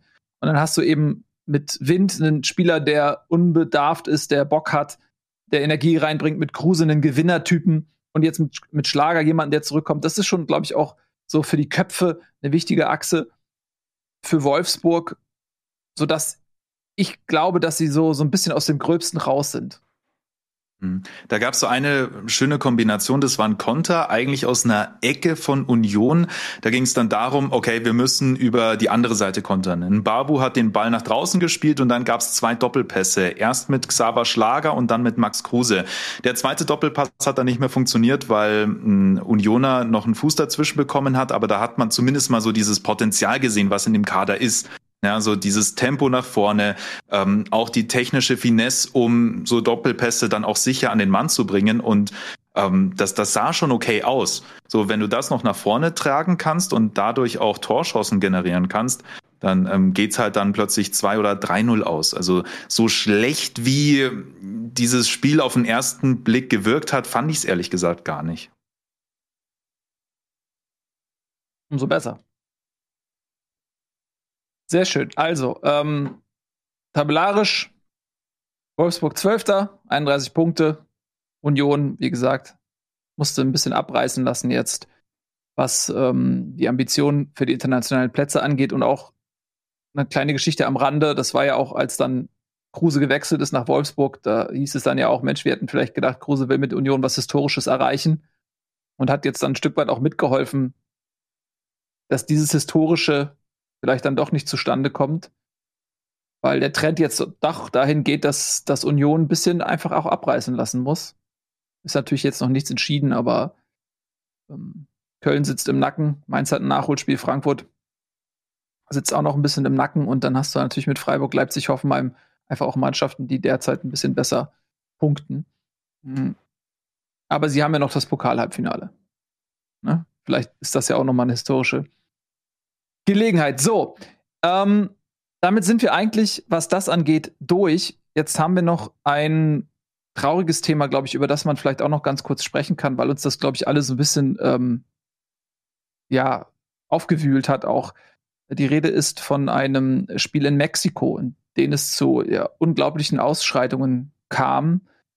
Hm, es gab da jetzt verschiedenste Meldungen, zu Beginn war die Rede von, von bis zu 22 Toten. Dann gab es Meldungen, dass niemand zu Tode gekommen ist, aber eben auch viele Leute ähm, schwer verletzt im Krankenhaus noch liegen. Ich bin mir gerade stand jetzt nicht sicher, wo die Wahrheit ist. Ich hoffe natürlich die, dass es ähm, keine Toten gab und dass am Ende alle irgendwie ähm, aus der Nummer körperlich gesund rauskommen. Aber dennoch bleibt eben dieser Schock über diese Bilder. Ich habe mir nicht alles angeguckt, sondern nur wirklich Fragmente dessen, weil ich gar keine Lust hatte, mir sowas Grausames irgendwie reinzuziehen. Ähm, Tobi, du hast dich ja, glaube ich, auch ähm, so ein bisschen mit diesem Thema auseinandergesetzt. Was genau ist da passiert? Ja, ich, genau kann man das auch nicht sagen, aber da haben wohl ähm, Fans aufeinander eingeprügelt und da gab es dann auch ähm, diese Ausschreitungen in dem Stadion, sind dann auch übergegriffen auf die gesamten Zuschauerränge. Und das sind, ich habe mir die Bilder nicht angeguckt, deswegen ich kann nicht nur das sagen, was ich gehört habe, müssen wohl schlimme Bilder gewesen sein ist halt insofern relevant, weil Mexiko Mitausrichter der WM 2026 sein wird, dann mit Kanada und den USA zusammen. Und ähm, dass man da solche Sicherheitsprobleme hat in einem Stadion, dass da auch ähm, möglicherweise Ordner mit beteiligt waren an diesen äh, Schlägereien, an diesen Ausschreitungen. Das ist so eine Sache, die ein bisschen zu denken anregt und die natürlich auch bestimmt die FIFA in den kommenden Tagen beschäftigen wird. FIFA hat es besonders deutlich als barbarisch bezeichnet, was für den FIFA-Sprecher schon bedeutet, dass die da ein bisschen, also das Ganze sehr, sehr ernst genommen wird gerade. Ich habe den Fehler gemacht und habe mir ein paar von den Videos angeguckt und das ist echt, also echt eine Triggerwarnung, die man dafür geben sollte. Und ich kann mir nicht äh, irgendwie nach wie vor nicht vorstellen, dass da angeblich niemand dabei ums Leben gekommen sein kann. Das ist ähm, die schwärzeste, also, also ganz ernsthaft, ich kann mich selten erinnern, weil ich was so Schlimmes äh, im Rahmen eines Fußballspiels gesehen habe, so viel, so viel, so viel Hass und so viel Niedertracht, die da rumgelaufen ist ähm, dass es auch schwerfällt, dem auch nur irgendwas abzugewinnen, außer dass hoffentlich sehr schnell sehr starke ähm, Entscheidungen dazu getroffen werden. Fakt ist aber auch, dass in so einem Land wie Mexiko, also da siehst du auch Bilder, wie einfach auf einmal Türen aufgehen und so. Ne? Also das, da, da kannst du nicht mit europäischen Maßstäben an auch das Sicherheitskonzept in einem Stadion gehen, was bei diesem, in diesem Spiel zwischen diesen Mannschaften passiert ist.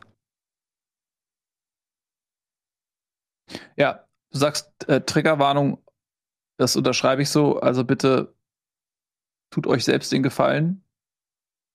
Schaut jetzt nicht im Internet, Internet nach diesen Videos und guckt sie euch an. Es ist, äh, wie gesagt, ich habe wie auch so meistens so Fotos gesehen und dann ähm, hier und da ungewollt dann irgendwelche selbst ablaufenden Aufnahmen, die ich dann aber relativ schnell beendet habe, weil ich muss mir sowas wirklich nicht angucken.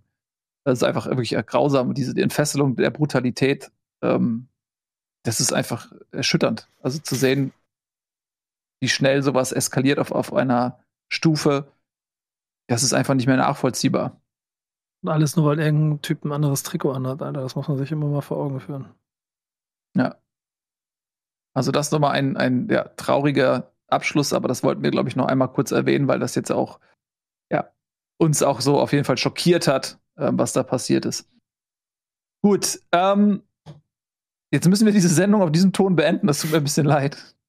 Äh, aber auf jeden Fall hat alles davor großen Spaß gemacht. Ich bedanke mich ganz besonders bei dir, Manu, dass du. Danke, dass ich da sein durfte.